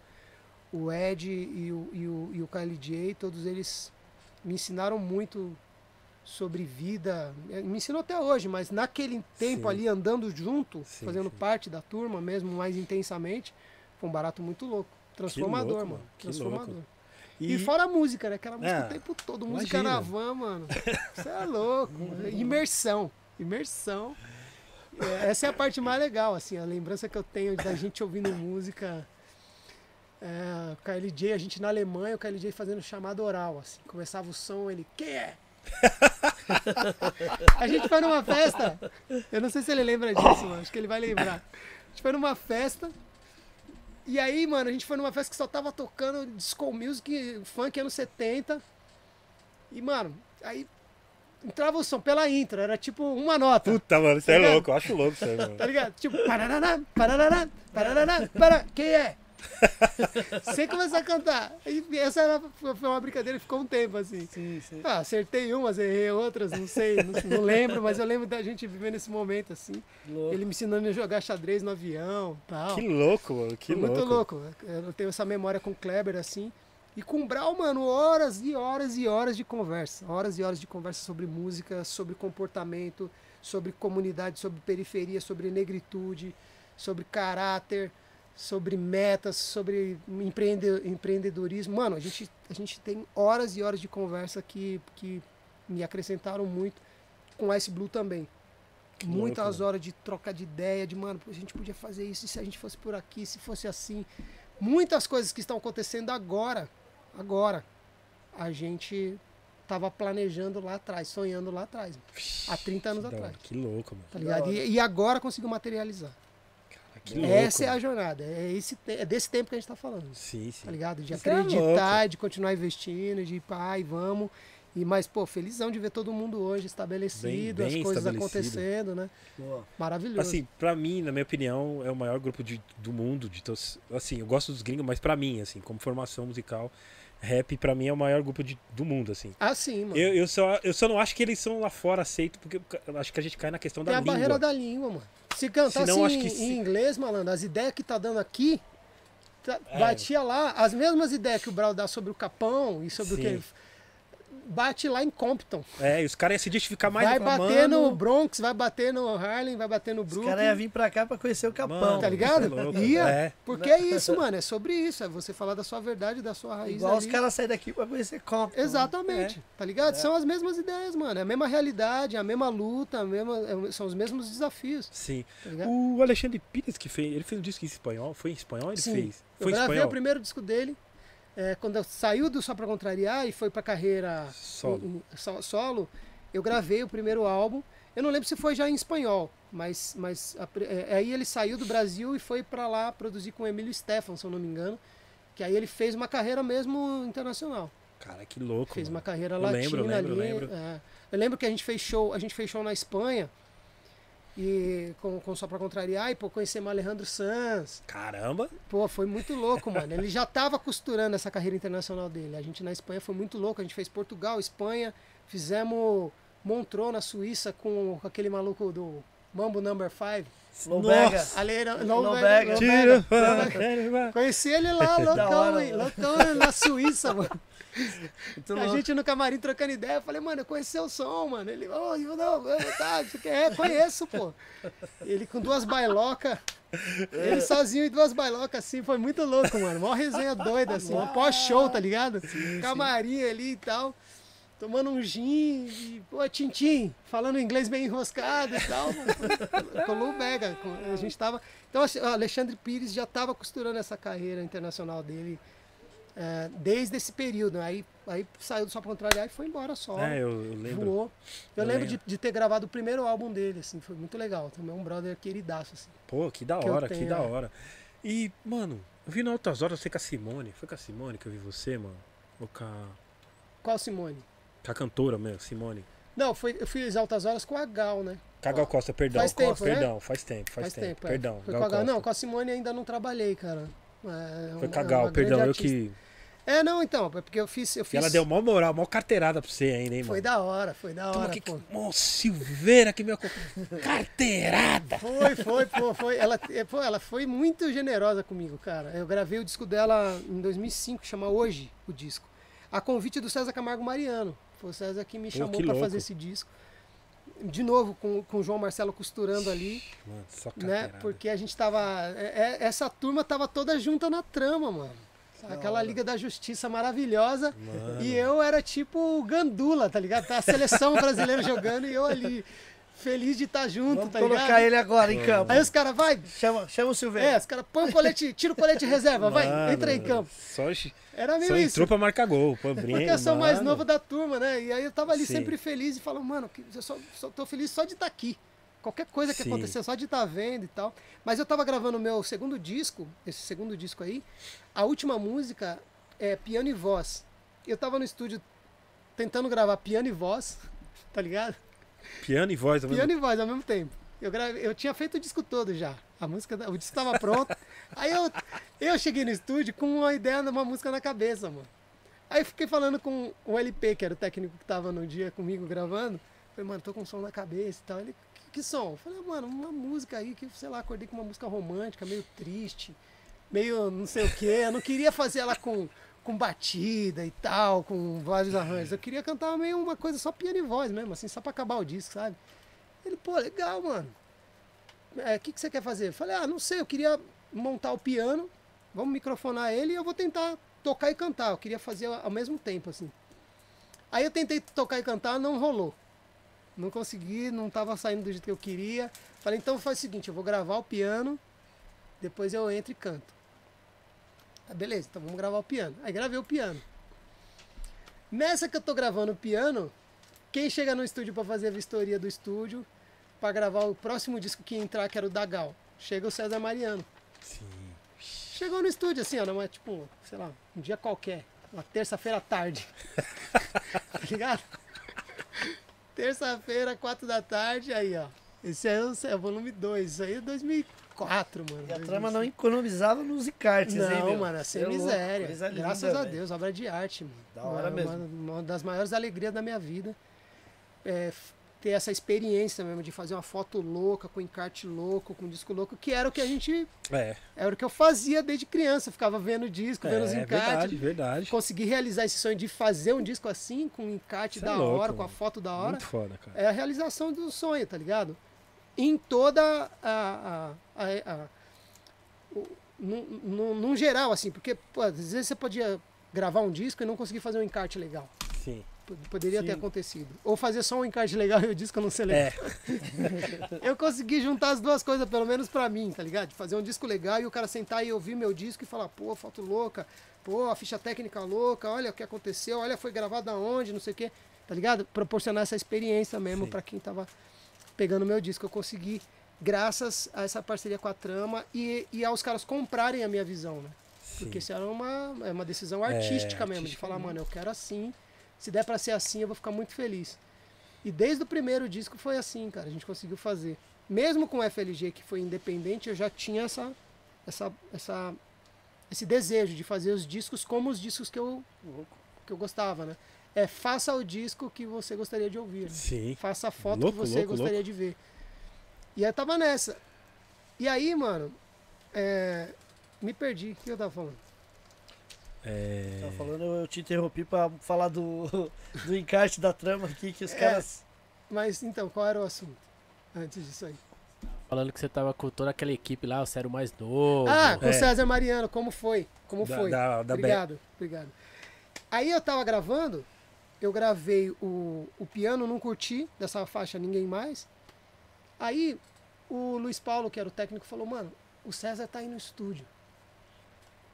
Falei, mas e aí? Falei, ah, a gente podia conversar com ele, vai que ele anima de gravar o piano. Eu falei, mano, é o César Mariano, você tá louco? César Camargo Mariano, vai que ele anima de gravar o piano. Ele falou, mano, não custa. Eu falei, é. Aí vem aquela máxima, né? O não eu já tenho. É. Aí o César entrou no estúdio, mostramos o som pra ele. Falou, César, ele, o que, vocês estão fazendo aí? O que vocês estão aprontando? Falei, mano, estamos tentando gravar uma música aqui, a última do disco, César. Tal. Ele, cara, deixa eu, deixa eu ouvir. Ele curioso, assim, interessado pelo som tal. Ninguém, ninguém tinha falado nada dele gravar nada, ele só tava lá ouvindo. Aí, cara, ele ouviu, pô, legal, tá bonito, hein? Pô, parabéns tal. Eu tinha acabado de botar uma voz assim, era só uma guia. Aí eu falei, ô César, o Luiz Paulo deu uma, uma ideia aqui. Eu acho que o Luiz Paulo já tinha falado com ele, em off, de você gravar o piano e tal, nessa música, assim, tipo, quase, já, quase falando e saindo correndo, tá ligado? Pode Quase você fala meio baixinho assim. Tô saindo fora. É, tá, tipo, tipo criança que quer, que quer repetir a comida, mãe, posso repetir? Aí, aí eu falei pra ele, falei, ó, o LP comentou de de repente você gravar o piano. Aí ele olhou assim. Como tá o piano? Tá afinado e tal? Falei, ah, não sei, não tá 100% não, mas, mas onde eu toquei, onde eu toquei ali, tava ok. Aí eu falei, mano, acho que, acho que ele tá levando a sério, acho que ele tá considerando gravar, porque ele perguntou do piano, ele podia falar, não, eu só tô de passagem, sei lá. Ele entrou lá, sentou no piano, falou, é, não tá 100% não, mas dá pra tocar. dá pra tocar. Sério. Mano, ele gravou o piano, um take só. tal. Aí ele falou, pô, acho que cabe um, outro tecladinho, assim, só pra dar um, um climinha e tal. Mano, daqui a pouco ele tava empolgadão com a gente no estúdio. claro, César, o que, que você quer? Não, acho que eu pensei, enquanto eu tava tocando, eu tive uma outra ideia de uma outra coisa. Mano, montamos um outro teclado, aí ele gravou um outro um sintetizador junto com o piano dele, não sei o quê. Aí falei, poxa, César, obrigado, cara. Não tem palavra pra te agradecer. Ele, não, tá, tá gostoso, vou ficar. Vou ficar Tudo aí." bem. Achei que ele Tudo já bem, tava querendo ok. ir embora. Ele ficou com a gente. Aí eu falei, ah, agora eu vou colocar a voz. Ah, vai lá então, vai lá, vou ficar aí. Bicho, ele ficou com a gente a tarde inteira no estúdio, sei lá, até a noite. Dirigiu ainda, me ajudou ainda a gravar minha voz. Me deu as sugestões, falou, ó, faz tal coisa aqui nessa hora, acho que você podia, não sei o quê. Mano, que. Muito louco, né? ok, você E tá a- falando. É, exato, foi assim, mano. E aconteceu e a gente gravou essa faixa. Mano, que louco, Silveira. Que foi uma faixa que mano. nasceu naquele dia, não tinha, mano, a menor expectativa. Mas por que, que eu tô contando essa história? De novo, porque foi nesse dia que ele falou pra mim, ó. Sabe que eu tô aqui pra, pra organizar as coisas pro disco da Gal, né? Falei, sei, o pessoal comentou e tal. Ele falou, então. Trabalhando com você agora, eu acho que cabe vocal no disco da Gal nesse formato aí. O que, que você acha? Ixi. Ah, vou pensar. O que, que eu acho? É, Então. Peraí, eu Então, pensar. César, eu vou pra casa. Eu vou pensar. Tá ligado? Te, te, te. Mano, eu tava em choque tentando processar tudo que tava acontecendo. Foi tudo no mesmo dia, Mano, tá ligado? Processando ali, gravando. Acabou o disco ele, então, pô, eu tô pensando no disco da Gal. Porra, cara, gostei muito do que aconteceu aqui. Acho que. Deu, deu liga a gente trabalhando, cara. Deu muito, deu muito certo, assim. Foi leve, foi uma tarde maravilhosa. Pô, deu diante de um professor. Só, de novo, é absorvendo tudo, tá ligado? Meu Deus. Geral. Geral, aulas e, aulas e palestras. Mano. Aí ele me chamou. Eu falei, bom, não sei se vai acontecer. Ele falou, ó, pode ser que a gente precise de mais gente. Deixa mais pessoas no jeito. Pode ser que a gente faça um coro mesmo, coro você e mais três pessoas. Aí liguei para uns amigos meus na época, falei, ó, mano, pintou um lance da gente gravar o disco da Gal, fica de sobreaviso aí, tô esperando o César falar como vai ser e tal. Ele falou, mas ó, eu gostei muito do som que vem da sua voz sozinho. Gostei muito de ouvir você gravando, gostei muito disso aí. Então, pode ser que também seja só isso aí. Porque também não é uma coisa muito pesada no disco dela, é uma coisa mais. Era um disco mais intimista. E aí, cara, no final das contas acabou que ele falou, ó, vamos gravar só você mesmo. Que acho que eu falei pra ele. Aí ele falou pra mim, na verdade, acho que a gente faz uma, mostra pra ela, se ela gostar, a gente mete marcha. e, mano, a gente fez a primeira, que acho que chama Te Adorar a música, foi a primeira que a gente gravou. Ela curtiu. E aí eu gravei mais umas quatro ou cinco faixas nesse disco aí. Sozinho com ele, fazendo os arranjos no estúdio, mas era assim, tipo um dia inteiro fazendo arranjo. Entrava lá, ele, vai lá, Silveira. E ele ia falando, ó, o que, que você acha? Eu falava, César, acho que aqui podia ser isso aqui. Legal. E eu acho que isso aí podia complementar com isso aqui. Ó, nessa hora, acho que podia ser isso aqui. Mano, a gente nessa Caraca, Silveira. foi assim. Hoje foi com a Gal. E aí, depois ela ouviu pronto, falou, menino, que coisa linda, não sei o quê. Pô, me recebeu, como... porque eu não a conhecia, né? Sim, eu conhecia sim. ela no estúdio. E, pô, cara, ela foi super carinhosa. Aí fiz, eu fiz acho que Jô e Altas Horas com ela, eu não lembro. É, eu lembro, Eu lembro que na outras feito- horas ela deu mó moral pra você. Eu falei, E "Caraca, depois você foi mano." numa entrevista, eu fiz uma entrevista com ela também, com a Mônica Waldvogel, que era como se fosse uma Marília Gabriela na época ali. E, pô, fui na entrevista com ela e na entrevista também, cara, ela só me elogiava e eu elogiava ela, tava até meio demais, assim, porque tipo, coraçãozinho monstro, pra lá, é. coraçãozinho pra cá, e eu, e- mas e eu tava assim, tá ligado? Você é a Gal Costa, mano, eu sou um mirim, eu sou kids, tá ligado? É Muita carteirada, mano. Mano, Foi muita carteirada. Foi, tipo, foi especial mano. tá ali, mas é a música, né, cara? Porque é, aí essas coisas todas vão deixando você cada vez mais consciente que o seu talento é muito maior do que você, é muito Sim. maior do que tudo. A música é muito maior do que tudo, né? É a música que faz Sim. tudo isso, cara. Sim. Tem explicação. Pô, me lembro na, na experiência que a gente teve com a, com a Kuanaru, tá ligado? Que a gente fez lá no. Ah, Acho que foi no estúdio né? da trama, Foi na foi? trama, foi na trama. Que ela tava meio assim, assim. Mano, ela tava meio. Eu não- sei se ela teve algumas experiências não muito boas por, Por aqui, né? por aqui. Mano, aí ela chegou lá no estúdio, o Silveira. Pá, ela. O Silveira já trocou uma ideia com ela. O Silveira já to... começou a cantar, tocar no jeito que ela queria. Ela já começou a soltar, já ficou em casa. Lembra? Tipo, não, quando foi ver, o bagulho já, já fez, videoclipe do bagulho. mano. É, mano. Tipo, mano. Não, ela já tava amiga do. do- É, ela tava toda ressabiada, To- mano. Ela, e ela tava Lembra? nas segundas Ela mesmo, chegou assim. bem nas segundas, tal, assim. mano. Aí a gente tinha essa expectativa de.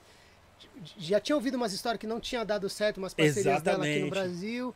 Ah, vamos tentar, mano. Aí ela chegou, a gente foi tentando quebrar o gelo, né? Sim, e aí, sim, pô, o que, que você quer fazer? Mano, puta. Tal, aí, né? Lembra? Foi Pô, muito da hora foda, você mano. lembrar desse dia. Foi, Foi louco muito mesmo, louco, foi. mano, Aí porque- começamos a tocar um som, ela. Yo, man. Não, já, Yeah. não. Uh, Demorou cinco minutos pro Né? Silveira pegar. Ó, desarmar vem comigo ela. que você. Já resolveu. Ó, lá pra fora é outra fita. Aqui, É. aqui nós estamos. Vem aqui. Vem, vem com a Pá. gente. Mano, da hora que. Tinha que, tinha que ter vídeo. Você tem o vídeo, lógico. É. Nós fazendo. Pronta a parada, mas tinha que ter o vídeo antes e depois. Ela chegou meio apreensiva. né? É, é, isso tinha que ter. Aí o Silveira já falando a língua dela, já tocando as paradas que ela. Puta, quando foi ver, ela já tava solta já no microfone. Não sei. Lembra? Mano, foi muito engraçado. Mano, foi muito. Falei, mano, foi, foi É louco. porque era, assim. era pra, a gente tava tentando que ela fizesse só um feat, mano. Só Sim. um featzinho, não. Rima quantos, quantas, quantos compassos você quiser, quantas barras você quiser e tal. Aí ela toda assim, eu falei, não, four bars, eight bars, whatever you want, tal. Tentando criar um, um ambiente ali pra ela ficar à vontade, até sentar no piano. Sentou no piano, começou a tocar, ela já, yo man, yeah, like that, yeah, keep, keep playing. Aí foi soltando. foi muito Aí, aí tinha a outra, que ela, a música era sobre a mãe dela, uma rima que ela fez no disco, tá no volume 2, né? Sim, sim, sim. Tá no volume 2. E aí ela falou, pô, essa música tinha um refrão cantado, mas, pô, eu não gostava do refrão cantado que tinha nessa música e tal, acho que eu vou deixar sem refrão. Aí eu falei, ó, enquanto você estava rimando, eu tive uma ideia aqui de um refrão. Porque ela não sabia que eu cantava, né? Ela só, É. ela só me conheceu como produtor e músico. E aí eu tava lá e a gente tinha feito o beat, tava tudo pronto, ela rimou. Ela falou, aí eu fui lá na, na técnica ouvir, a gente tava lá na técnica ouvindo o som e tal, pô, somzão estralando. Aí ela falou, então, nesse esse trecho aqui eu que deixei, tinha uma parte cantada aqui, que era um amigo meu que fazia. Mas eu não, eu não sei lá, não curti, mano. Então eu deixei esse buraco aí pra gente ver o que, que a gente faz e tal. Tô pensando em falar alguma coisa nessa hora. Aí eu falei, ó, enquanto estava rimando, eu pensei numa parada. Eu vou gravar ali, se você achar que funciona, lembra? Aí eu fui lá, e isso tem no vídeo, porque aí ela entra no final, os caras recortaram depois. Eu gravei, mano, quando acabei de gravar, ela, porque aí já podia fazer barulho, ela abre a porta. Yo, man, that's it! You sing! Empolgadaça. Mano, é- mano, Aí me abraçou, me deu um beijo. Da tipo, eu não sabia que você cantava, mano. Mas Isso tem no vídeo, é muito louco, mano. Foi da hora. Mas é a música, né? De novo, a música, sim. não tem língua. Não foi muito louco, foi Tem muito barreira. natu sobrenatural a parada. Porque Foi, ela mano, foi chegou num mágico. clima, daqui a pouco. é, nossa, Silveira já começou a tocar para ela já. Tipo, mudou, mudou, mano. Mudou, falou, não, quando foi ver já tava. É, fazendo festa. Hangout depois, o caramba. Pô, na hora você lembrar eu disso. vi que realmente que ela gostou no olho, assim, ela, mano, ficou muito à vontade, né? Porque você É. também falou, ó, pô, deixa, vem com a gente aqui. É, mostrar pra ela Tá, que, era, mano. que era. Ó, aqui você tá em casa. Ninguém aqui Sim. vai, vai, vai te atravessar. E a música é maior do que nós todos. então É, fica, mano. fica tranquila que a gente vai todo mundo reverenciar a mesma coisa aqui. Vamos nessa? Sim. né? Quando você cria esse ambiente, aí É. fica todo mundo, opa, então estamos falando Todo mundo em língua. casa. É, ficou todo mundo em Foi casa. muito louco, Foi mano. louco, Foi da hora você lembrar isso aí. Da hora. Foi, Não, foi, foi porque demais, esse dia mano. foi, mano, foi louco. Foi louco. Porque a gente achou que ser um ambiente tem. Porque eu já tinha. Quando ela gravou Manos e Minas, eu já, tipo, eu não sei o que aconteceu, porque ela já, já tava tensa, né? E eu falei, putz, Ah, vocês tinham gravado? né? é, é. E aí eu falei, mano, teve uns problemas lá. E eu falei, putz. E aí nós já tomamos, ela já chegou meia. Clima pesado. Aí você, você falou, tipo, não, vamos. Vem conversar, vamos, vamos, vamos, chega aí. Vamos falar de música? Então é isso aqui, então. É. Bah. Mano, eu vi a fisionomia dela na hora mudando.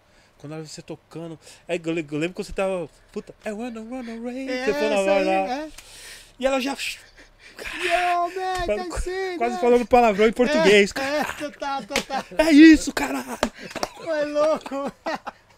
Pode Abraçou crer, o Silveira lá. Falei, Foi aí, uma mano. festa depois. Hora. bem louco. ficamos amigos até hoje, assim. Foi nesse dia que a gente se aproximou.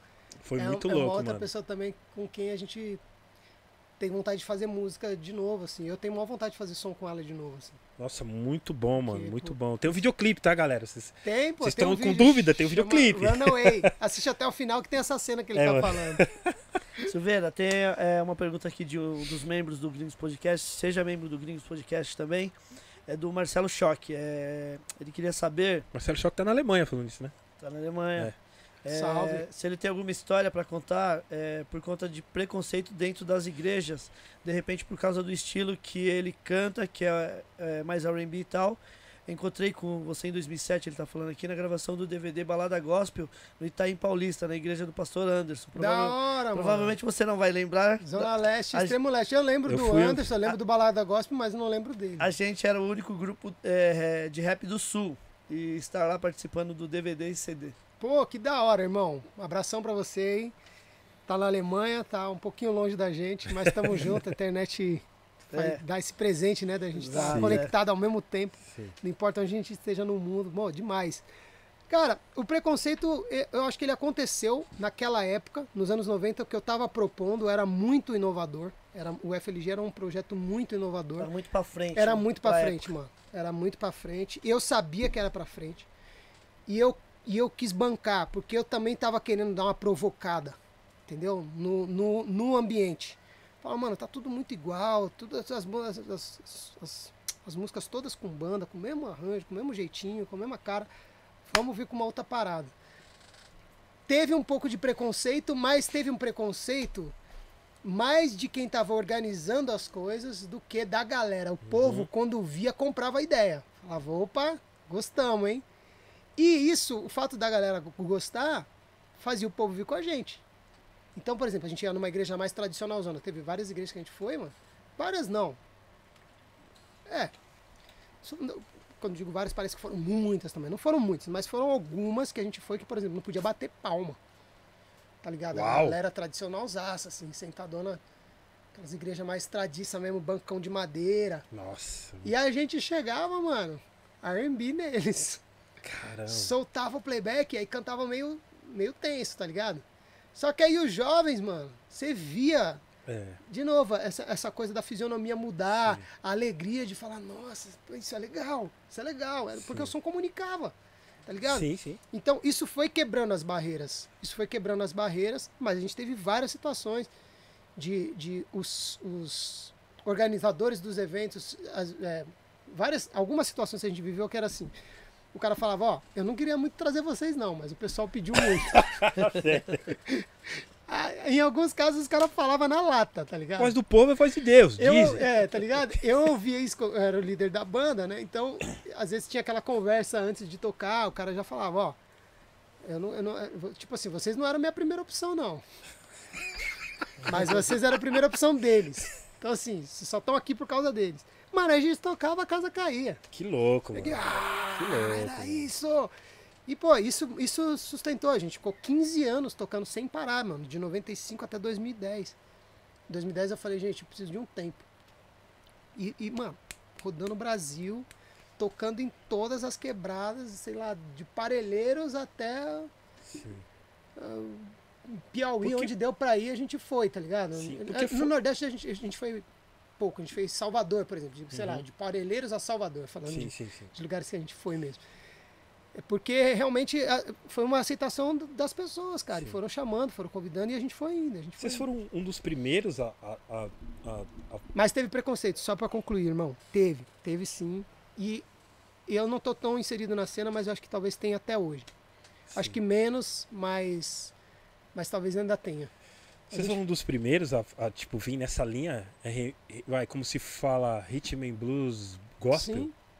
Cara, Porque o é, rhythm and blues ele já é. eu não sei de um grupo antes. Se, se teve, eu não conheço. Porque de rap, o- o- pra mim, o primeiro que eu vi de rap mesmo foi Alpiste, assim, de rap Sim, gospel. sim. Entendeu? Inclusive falaram das. Que o pessoal no, no site estava comentando que você participou também do disco dele e tal. Fiz, pô, o Alpiste tra- trabalhei desde o primeiro disco. O segundo disco dele, que é o Efésios, que também eu produzi, foi o disco que mais andou, assim, Sim, sim. naquele caramba. momento. É, foi, eu tava fazendo na mesma época. O, o Segunda Vinda e o Efésios, eles são da mesma safra. né? Sim, São da mesma verdade. safra. E eu trabalhava com o Alpiste desde a do primeiro álbum. Assim como o Lu, eu só, eu só cantei, eu só participei. Sim, É, no segundo eu já tava mais como produtor mesmo. sim. Tanto do Alpiste quanto do, do, do Sim. APC. É, eu lembro que, pô, tinha uma época, velho, é mais a época de 2000, assim. Eu lembro que 2000, come- ali começo, 99, 2000, que eu lembro que era, foi muito forte, mano. Eu lembro que vários eventos que eu ia, sempre tinha, tinha o, o, o coral tal, coral tal. Tinha bastante coral de Sim, igreja, Sim, sim. tá ligado? Você acha que, mano, foi uma época muito boa pra música gospel? Tipo, música entre aspas, preta, vai. Sim, Rap, sim. And Blues, é, Cara, coral. um eu lembro que era coral. mesmo. Eu ia nos, nos eventos gospel, era toda. Coral tal, coral É, tal, pô. coral tal. Eu lembro do Raiz Coral, que era o mais forte, né? O É, Raiz Coral é. era o Racionais do, do- dos Não, corais. é, foi, foi o primeiro, assim, que começou a ter visibilidade e tal. Que é uma geração depois da nossa. Sim, O, o, o FLG, eu, eu costumo fazer uma linha do tempo rápida assim, ó. O FLG vem na sequência da banda Rara, que foi a primeira banda que fazendo música eletrônica mesmo. Mas a influência da banda Rara não era de R&B, já era um som mais anos 80, mas era Cameo, pode tá crer. ligado? Era um som mais é, com function, Pô, legal, tá legal. ligado? verdade, Era um som mais né? anos 80 mesmo, assim. A gente veio com R&B 90, na É. veia, porque era o que eu tava ouvindo, era o que eu tava consumindo, e aí todas essas, essas referências que a gente já falou aqui, cara, elas vieram pra dentro do disco do FLG e conectou com uma galera que tava ouvindo aquele som, tá ligado? Quem tava Sim. ouvindo R&B, quem tava, ou quem não tava ouvindo, mas tava interessado nisso, Sim. o Steve Jobs tem uma, uma, uma frase muito legal que é assim: é, as pessoas, pelo menos eu acho que é do Steve Jobs, se não for, também alguém vai corrigir aí em algum momento. As pessoas não sabem o que elas querem até você mostrar a elas. Então, assim, a gente falava com dois tipos de pessoas. Falava com as pessoas que sabiam o que queriam. Mano, eu sou do R&B, eu gosto. Tipo, no Rio. A galera... A gente chegava no Rio, mano, a parede suava, tá ligado? As paredes molhadas, a galera... O bagulho era louco. Lá eles sabiam muito bem. Aqui em São Paulo, a gente falava com o público que sabia o que queria e falava com o público que não sabia o que queria. Mas quando a gente mostrava, eles falavam, mas a gente quer. Sim, A sim. gente gostou. A gente, a gente foi sendo aprovado, tá ligado? Então, é, eu não sei de, de alguém que fazendo aquele som naquela época. Se tinha, não conheço. Templo Soul vem depois ou vem antes? Templo Soul é contemporâneo. Contemporâneo. Nós estamos juntos ali. Mas É o Templo Soul Soul era é banda. mais fã, é Era mais funk, é mais As funkeado. influências era mais anos Verdade, 70, verdade. Entendeu? Vocês eram é, é ritmo e blues Rhythm mesmo. and blues mesmo, mano. Era R&B. Charme. É, R&B 90 na veia e, eu- e a, e a proposta era essa, era mostrar pra galera que tinha esse som, que, que a galera precisava. E muita gente me escreve até hoje, me manda mensagem no Instagram e tá falando, mano, por causa do FLG que eu descobri o, o R&B, o Rhythm and Blues. Foi por causa de vocês que eu descobri que existia esse som e comecei a consumir lá de fora e tal. Sim, sim. ligado? eu eu tô, fiz, tô fazendo essa pergunta sem tesourar seu raciocínio, que tá muito bom, mas é que, pra mim, vocês foram, foram a primeira referência de ritmo e blues gospel, vai. Eu acho, cara, eu acho. Eu, eu, tan, tan, tan, tan, tan. Mano, foi, foi. Quando tocava aquilo, mano, mano, era galera. É, Mano. foi pra batalha, você é louco, Mano, é eu hit. toquei no, É ela, essa música lá no, no, DVD do Cubo 2013, acho que eles fizeram lá no, no AMB. Mano, o ba- o bagulho foi abaixo, tá ligado? É. Então você viu o poder que A tinha, força, mano. é, é. Não, tem Tá até ligado? hoje, mano. Eu recebo mensagem toda hora. Os caras, mano, volta, volta. Que inclusive nós estamos em estúdio. Uau! Nós estamos em estúdio, já gravamos quatro faixas. E esse Yeah. ano tem. Esse ano tem FLG, o retorno. Legal. Tá ligado? Juntamos nós três, eu, Carlinhos e o Sandro, e estamos chegando com novidade aí. Legal. Uau, você é louco. Ô, Silveira, é, o pessoal tá perguntando aqui de a sua experiência com Earth in the Fire. Putz, mano, ó, resgataram essa aí, foi louco. Foi É. louco, conheci os caras em 2008, através de uma reunião que teve no estúdio, no, no Trama, na cena. E o brother meu que ajudou a trazer o Earth pro Brasil, que é o Herbert Mota, ele me deu um toque e falou, ó, vai mais cedo pro... Porque ia ser, ia ser assim, o show dos caras ia ser, é como se fosse amanhã o show, os caras chegaram um dia antes, e foram pro estúdio. Caras, mano, músico, né? Gosta de música, foram pro estúdio. Só que no estúdio o que, que tava rolando? Os instrumentos estavam todos montados e esse brother, tanto o brother do estúdio, dono do estúdio, quanto um, um outro pessoal que organizou, eu não sei exatamente quem estava envolvido nessa produção. Eu sei quem me convidou foi esse meu brother que é o Herbert. Ele me deu um toque e falou, cara, vai no estúdio amanhã, porque vai ter um encontro lá com a galera do Earth. Sabia que eu era apaixonado pelos caras e tal. Eu falei, vamos lá, mano. Pô, agradeci ele, valeu demais pelo convite, por esse VIP, né? Esse free Sim, pass sim, pra sim. estar numa, numa cena dessa. E aí eu fui, fui mais cedo.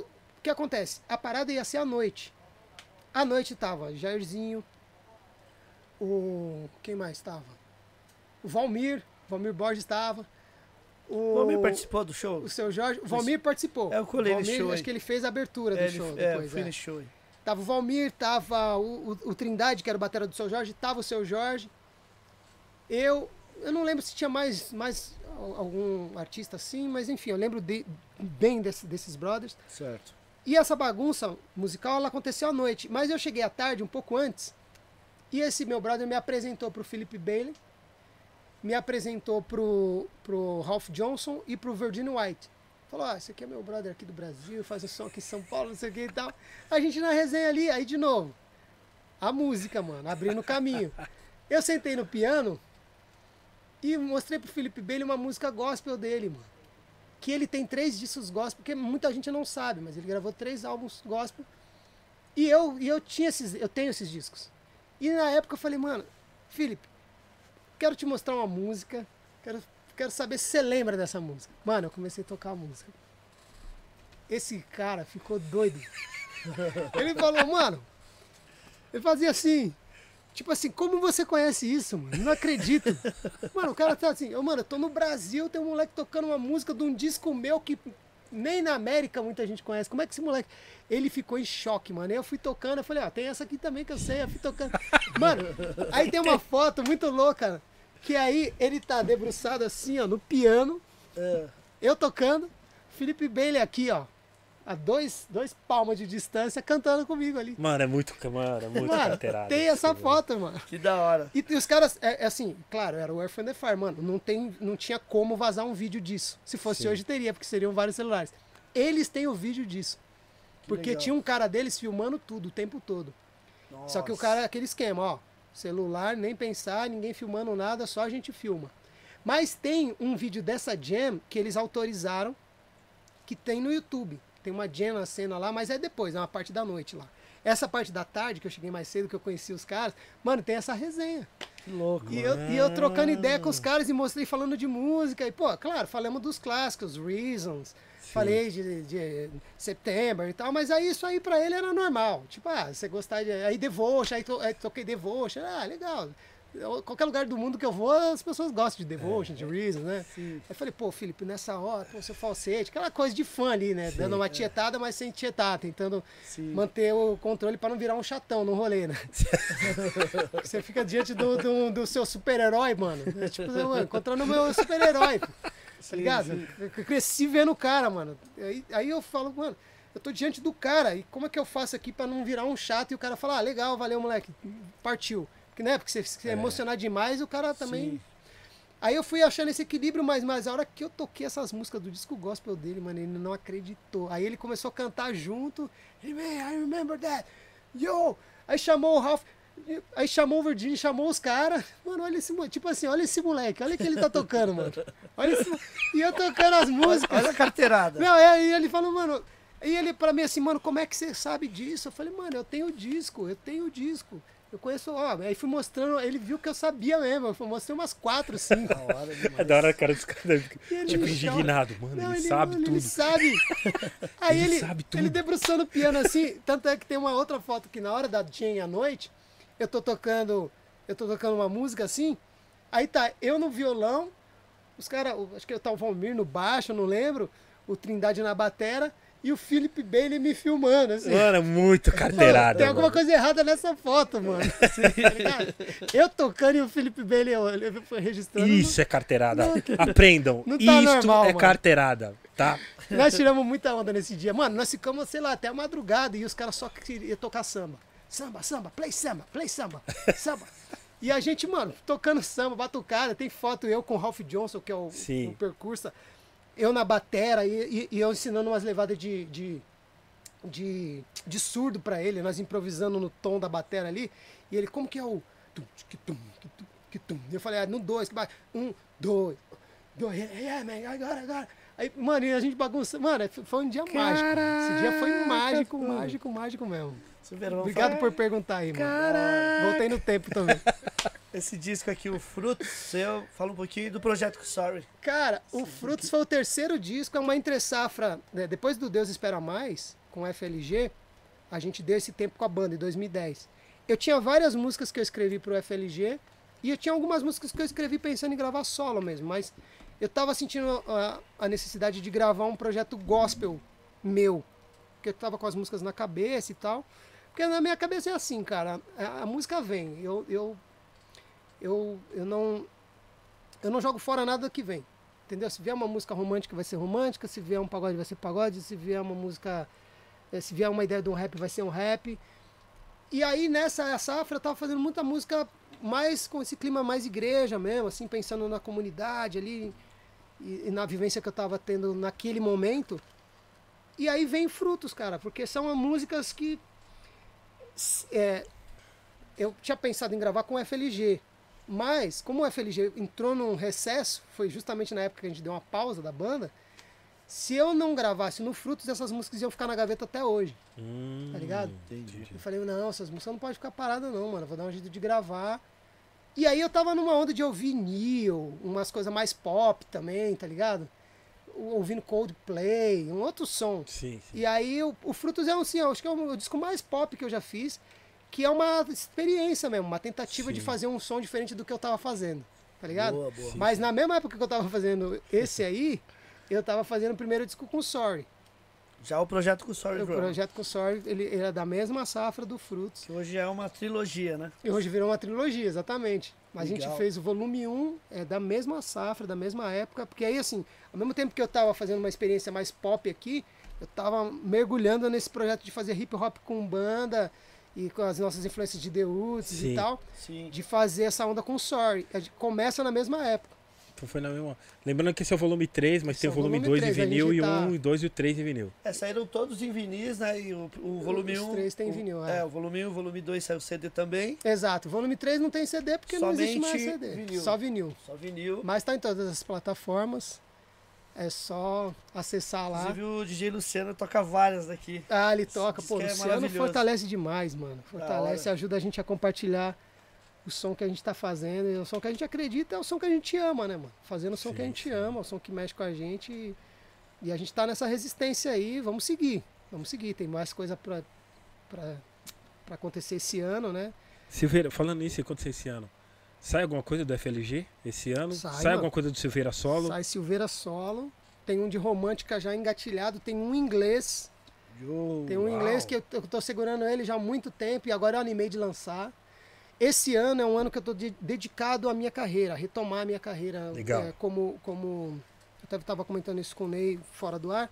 Eu tô retomando a minha carreira, porque eu passei os últimos 10 anos praticamente só produzindo. Só na assim, produção, né, focado em Silveira? produzir, em, em me tornar um produtor melhor e tal. E, sabe, organizar as ideias e trabalhar com todos os artistas que eu gostaria de trabalhar e tive a, a honra de conseguir fazer isso. Agora, eu vou continuar, claro, produzindo, isso é uma coisa que não vai sair da, do meu radar, mas eu vou dedicar um tempo maior à minha carreira solo de Legal. novo, cara. Isso, Bacana. isso inclui trazer de volta, trazer mais para perto do FLG também. Legal. Então tem Pô. FLG chegando, tem Silveira Solo em inglês e em português. E tem outros Vixe. projetos. Tem Vértice chegando, que é um projeto que eu gravei com o André Mota e com a Jama. Discão de R&B, Neo Soul também. Eu fiz o Óbvio durante a pandemia, né? Sim. Que também é um outro projeto muito louco, que me reuni com Kivitz e Estela. E fizemos o Óbvio, tá nas plataformas. Fiz o Puzzle com minha filha lá em 2017. Eu tô fazendo coisa o tempo Sim. todo, só não tô lançando coisa solo. Sim, sim. Mas sim. tô, tô o tempo todo produzindo e, e gerando o som que, que a gente acredita e estamos tentando deixar sempre uma marca, né? Todos os anos tem, tem alguma coisa na rua. Todos os anos tem para não deixar esfriar. Boa. Agora vamos me organizar melhor, organizar minha internet, porque eu sou um cara devagar nesse, nesse Sim, sim, universo sim. online. Vou organizar melhor para disponibilizar, disponibilizar tudo lá para rapaziada. Mas 2023 ninguém segura, vamos para cima. Ai, ai, ai, ai, ai. É. Tá chegando pesado, tá Silveira, vindo tudo. na- na- nas, suas, nas suas produções, nas suas participações, você assina também ou não? Ou só nas produções? Na, na, na questão de tipo. é, se, um, se, um, se um cantor quiser fazer uma faixa com você, você assina também pela faixa como produtor? Na- na- Depende na- muito, na- né? depen- É, na- às na- vezes o cara me chama para produzir junto, entendeu? Sim, aí, sim. aí eu entro como coprodutor Isso, também. isso. Por exemplo, no, no Piquenique eu sou coprodutor, eu estou produzindo junto com, Sim. com o Ed, né? Mas é, eu e tem o, o Mário Léo também, nós produzimos em três, esse disco foi feito entre eh, os três ali juntos. Mas tem casos que a pessoa me chama só pro feat, eu vou faço o feat. Tem casos que, que a galera me chama, não, quero que você produza e faça o feat. Sim, Ou quero que você só produza. Sim, sim. Entendeu? Porque aí o feat, no caso, é a, é a- é a- é a participação com, com a minha voz ali, né? Certo. É, Porque a produção já é um feat, né? Já, sou- É. já sou eu compartilhando o meu Sim. talento dentro da obra de outro artista, né? Sim, sim. Mas é, cantando, quando chama, eu coloco a voz. Se não chamar. Ou tem casos que chama só pra colocar a voz e já vem com um arranjo pronto e tal. Sim, sim. Mas é, não, não tem uma regra, não. O que vai, Que vai. Ah, que vem, vai. até. é, vai, pra finalizar, duas perguntas aqui. É... Qual os três melhores shows que você. Top 5 ah, top five ou top 3? Top 3. Top Top 3 three, top 3. melhores shows que você já viu. Porque o top 3 eu respondo mais rápido. D'Angelo, aqui, São Paulo. Foi no Jazz? No Free Free, Jazz, Jazz? Free Jazz. Free Jazz. Mili- Nossa. Parado 2000, acho, 2000, 2001. Chapado esse show, esse show louco, louco. Tava com a patroa, assisti com o Brau e com o Max. Mano, louco, louco. Soul Live no Bourbon Street. Show do Soul Live, mano. Negócio de Soul bater a também. cabeça na parede, assim, tá ligado? Os caras, mano, os caras chacoalharam aquele lugar de um jeito que eu nunca vi na vida. Foi muito louco esse dia. Soul Live. Terceiro. Mano, aí eu vou, eu vou, vou, vou para um outro ambiente, assim, como experiência. Show do Coldplay no Maracanã. Mano, que bagulho louco. Que bagulho louco. Super produção, estrutura. Louco, louco, louco. Uma, uma experiência que eu recomendo para todo mundo que gosta de música, de, de entretenimento, de, de indústria mesmo, de bagulho mundo. Vai no show dos caras que o barato é muito. Mano, é uma experiência mesmo, uma experiência. Tipo ir na Disney. Tipo ir num parque de diversão, tá ligado? É um bagulho louco. Então, esses três aí pra destacar, assim. Pra, pra responder rápido. Os três caras que você gostaria. Os três caras não, três artistas, homem ou mulher, que você queria gravar. Steve Wonder. Brincadeira. Não, Steve, não, Steve, mano. Steve sempre. Não, pra, pra, é que a lista, a minha lista é grande, mano. É difícil escolher assim, mas ó. Pra falar três, vai, que, que dos, dos meus heróis, heróis na música. Steve Wonder, Herbie Hancock. No Brasil, pra falar, eu teria que falar dois, mano. Pode ser. Pode ser, pode ser. Djavan e Gil. Djavan e Gil, heróis. E Marisa Monte. Você não fez nada com o Djavan ainda? Ainda não, Nem com a Marisa Oh. Monte? ainda não. Agora vai fazer. Tô, tô na, Vai, vai Acho chegar que nele. agora vai na chegar, fila hein, de mano? espera, tá ligado? Acho que agora vai chegar, Vai hein? chegar nele. É, porque é difícil, a lista é grande, mas assim, pra responder rápido. Eu são achei que você já tinha feito, pelo menos com o Djavan você já tinha feito alguma Ainda coisa. não, mano. Esse tá- é um sonho que tá, tá pegando fogo. tá ligado? É uma chama que não, não apaga nunca. Ele e o Gil são loucos. Não, não dá, não dá. Os caras orientaram minha vida musical. Ô, mano, você é louco. Mano, você é louco. Arame? Você Precisa? teve arame? Pergunta. É, fala- fala, pergunta. Teve. Arame a gente fala de dificuldades, tipo, aquele Hum. show que não deu certo, ou aconteceu alguma coisa. Já que, já que falou do Rap Festival, olha, o arame. É. É. Ah, o arame Onde tem, foi um? né? Sempre tem, mano. algum- Com FLG. Ah, com FLG, mano, de van quebrar. De- o, FLG tem uma cena clássica que, assim, o palco tinha um fundo falso. Porque, sabe, a gente foi cantar num, num lugar, mano, numa igreja que o- a caixa de som era embutida no palco. Ela vinha de baixo, assim. Tá ligado? Pra não ficar retorno Sim. visível, os caras embutiram a caixa. Sim. No dia que a gente foi cantar, a caixa queimou. E os caras meteram só um tapete em cima. Gente. Mano. E não colocaram um X assim, tipo, não pise aqui. Aí a caixa do lado de cá era firme. Você passava no palco e era firme. E do lado de lá não tinha nada, malandro. Eu tô cantando aqui, não sei o que, diga eu estou aqui. Cadê o chão? E assim, ó. Tá ligado? Aquele pipa, aquele de pipa lado. penso, tá ligado? lá de lado. Oh, Deus. A minha perna, mano, quase um metro pra dentro do barato. E era um buracão, mano. E aí os caras olhando, eu não sabia se me ajudava, se ria. Diga eu estou. Não, tá ligado? E eu no buraco e os caras iam, mano, tipo, me ajuda aqui. Os caras. E tava meio escuro o palco. Os caras, mano, o que tá acontecendo? Será que ele tá abaixado? Nossa, E eu, tipo assim, mano, véi. salva aqui, mano. Aí os caras vieram dando, rachando o bico. Essa foi, essa é antológica, essa aí todo mundo lembra, essa é um clássico. Essa já valeu, já. Essa vale todas, mano. Já valeu por Tá tudo. ligado? Essa foi a mais de todas, assim. Mas, mano, tem várias, assim. Ai, meu Pô, Deus. tem que- o, o instrumento não funcionar. Microfone, aquela tipo pegadinha, tá ligado? Sim, que Microfone vai que o cabo sair na hora que Nossa, você tá falando. horrível, mano. Essa aí era Horrível, clássica também. gente. Porque a gente não tinha um critério assim de, ah, vamos em tal lugar e não vamos em tal lugar. Não, A gente ia em geral. E nessa de em geral, mano, você passa Pode uns perrengues, Imagina. tá ligado? Os perrengues brabo. Diga, eu estou. Pô, no buraco. Os caras riem de mim até hoje. Fui vítima desse rolê aí. Tem vários arames, mas vamos ficar nesses aí, porque cara, é melhor pra não expor também, rapaziada. Silveira, muitíssimo obrigado pela sua presença, por essa aula que grátis. Que resenha maravilhosa. Mano, sério. muito obrigado por essa. Só agradeço. Você é louco. Mano, Gratidão, né? obrigado pela, pela sua presença aqui, por essa aula, mano. Foi uma aula aqui, você é louco, pelo amor de Deus, mano. Tipo, Muito obrigado, mano. Papo bom demais, mano. E Cê é louco, Quero a- aproveitar essa oportunidade para agradecer vocês. Mano. Que isso, mano. agradecer o Ney por esse espaço. Porque compartilhar cultura dessa forma é resistência, vocês sabem disso. Sim, tá ligado? sim. Isso é cultura. O som é cultura, a música é mais do que som pra gente, é, é- é comportamento, né, mano? É o jeito Pra que a gente se caramba, veste, é o jeito que a gente caramba. fala. Verdade. Isso aqui moldou a nossa cabeça, moldou o nosso coração, moldou a Verdade. nossa vida, tá ligado? E, e obrigado, mano. Obrigado Ô, mesmo por que você ser Você é reverência nesse sentido. A Gringos é uma loja referência aqui em São Paulo. Sempre Da hora. foi.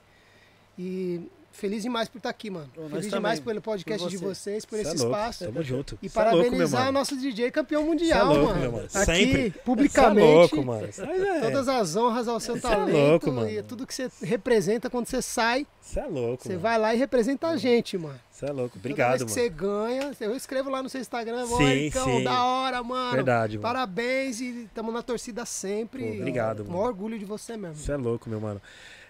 É, rapidinho.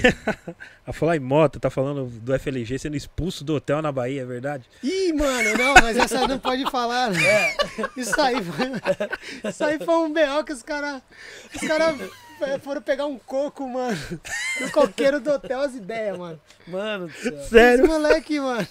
Não, isso aí é molecagem, mano. É molecagem. Os caras de onda, mano, na zoeira. E se a gente pegasse um coco, mano?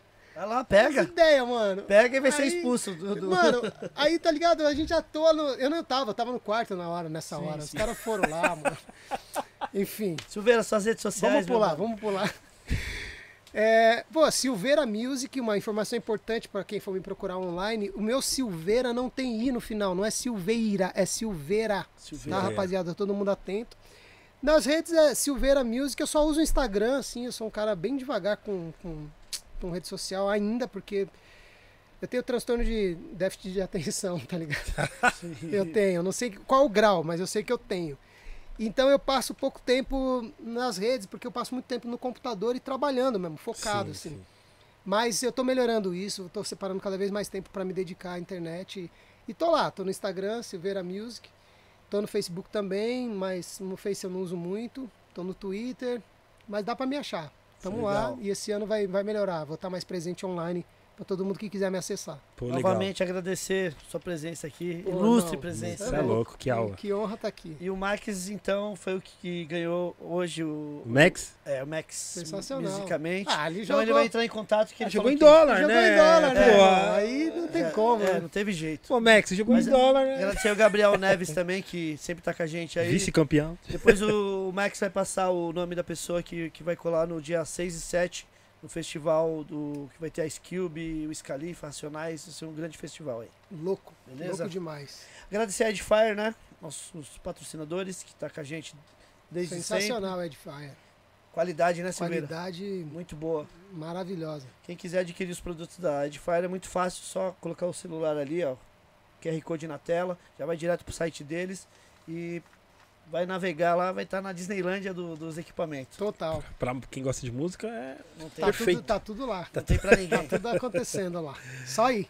Agradecer a todos. Se inscrevam no- nos canais aí do Gringos Podcast. Se inscrevam no- no- nas redes sociais também do Silveira. Tem canal no, no São, YouTube, são todos Silveira? bem-vindos. Eu tenho canal no YouTube. Silveira É, Music também. Pretendo abastecer lá. Acho que é Silveira TV. Silveira, Silveira TV. TV. É, o meu Também canal no YouTube é Silveira TV. Vou abastecer esse ano com bastante coisa. Yeah. Legal, vários conteúdos. Vários Boa. conteúdos. Vamos pra cima. Agradecer também o Obrigado a todo mundo que ficou na. A galera, vixe, gente. nós aqui. É, Vi, eu nem liguei o celular pra não perder o foco aqui, senão eu perco o fio da meada, mano. Muito obrigado. Obrigado, irmão, que Obrigado, recebeu a gente aqui. Ó, acredito muito em energia. Eu nem sabia que você não tinha trabalhado com o Gilberto Gil. Ó, Aí, ó. Tô com a camisa do É. Gilberto Ei, Gil. com a camiseta do Energia. homem, é isso. Energia. É isso. Aula. É, tá aí, mano. Eu Então é recebo. isso. Muito obrigado a todos. Hoje foi sensacional, mais um programa, mais uma aula, certo? Lembrando que já, está na- nas plataformas digitais, na, no. Spotify, onde você quiser, na sua, da, da sua preferência, certo? Muito obrigado a todos, uma ótima semana. Sexta-feira estamos de volta, Yes. certo? Tamo Paz a juntasso. todos. Paz Paz. a todos.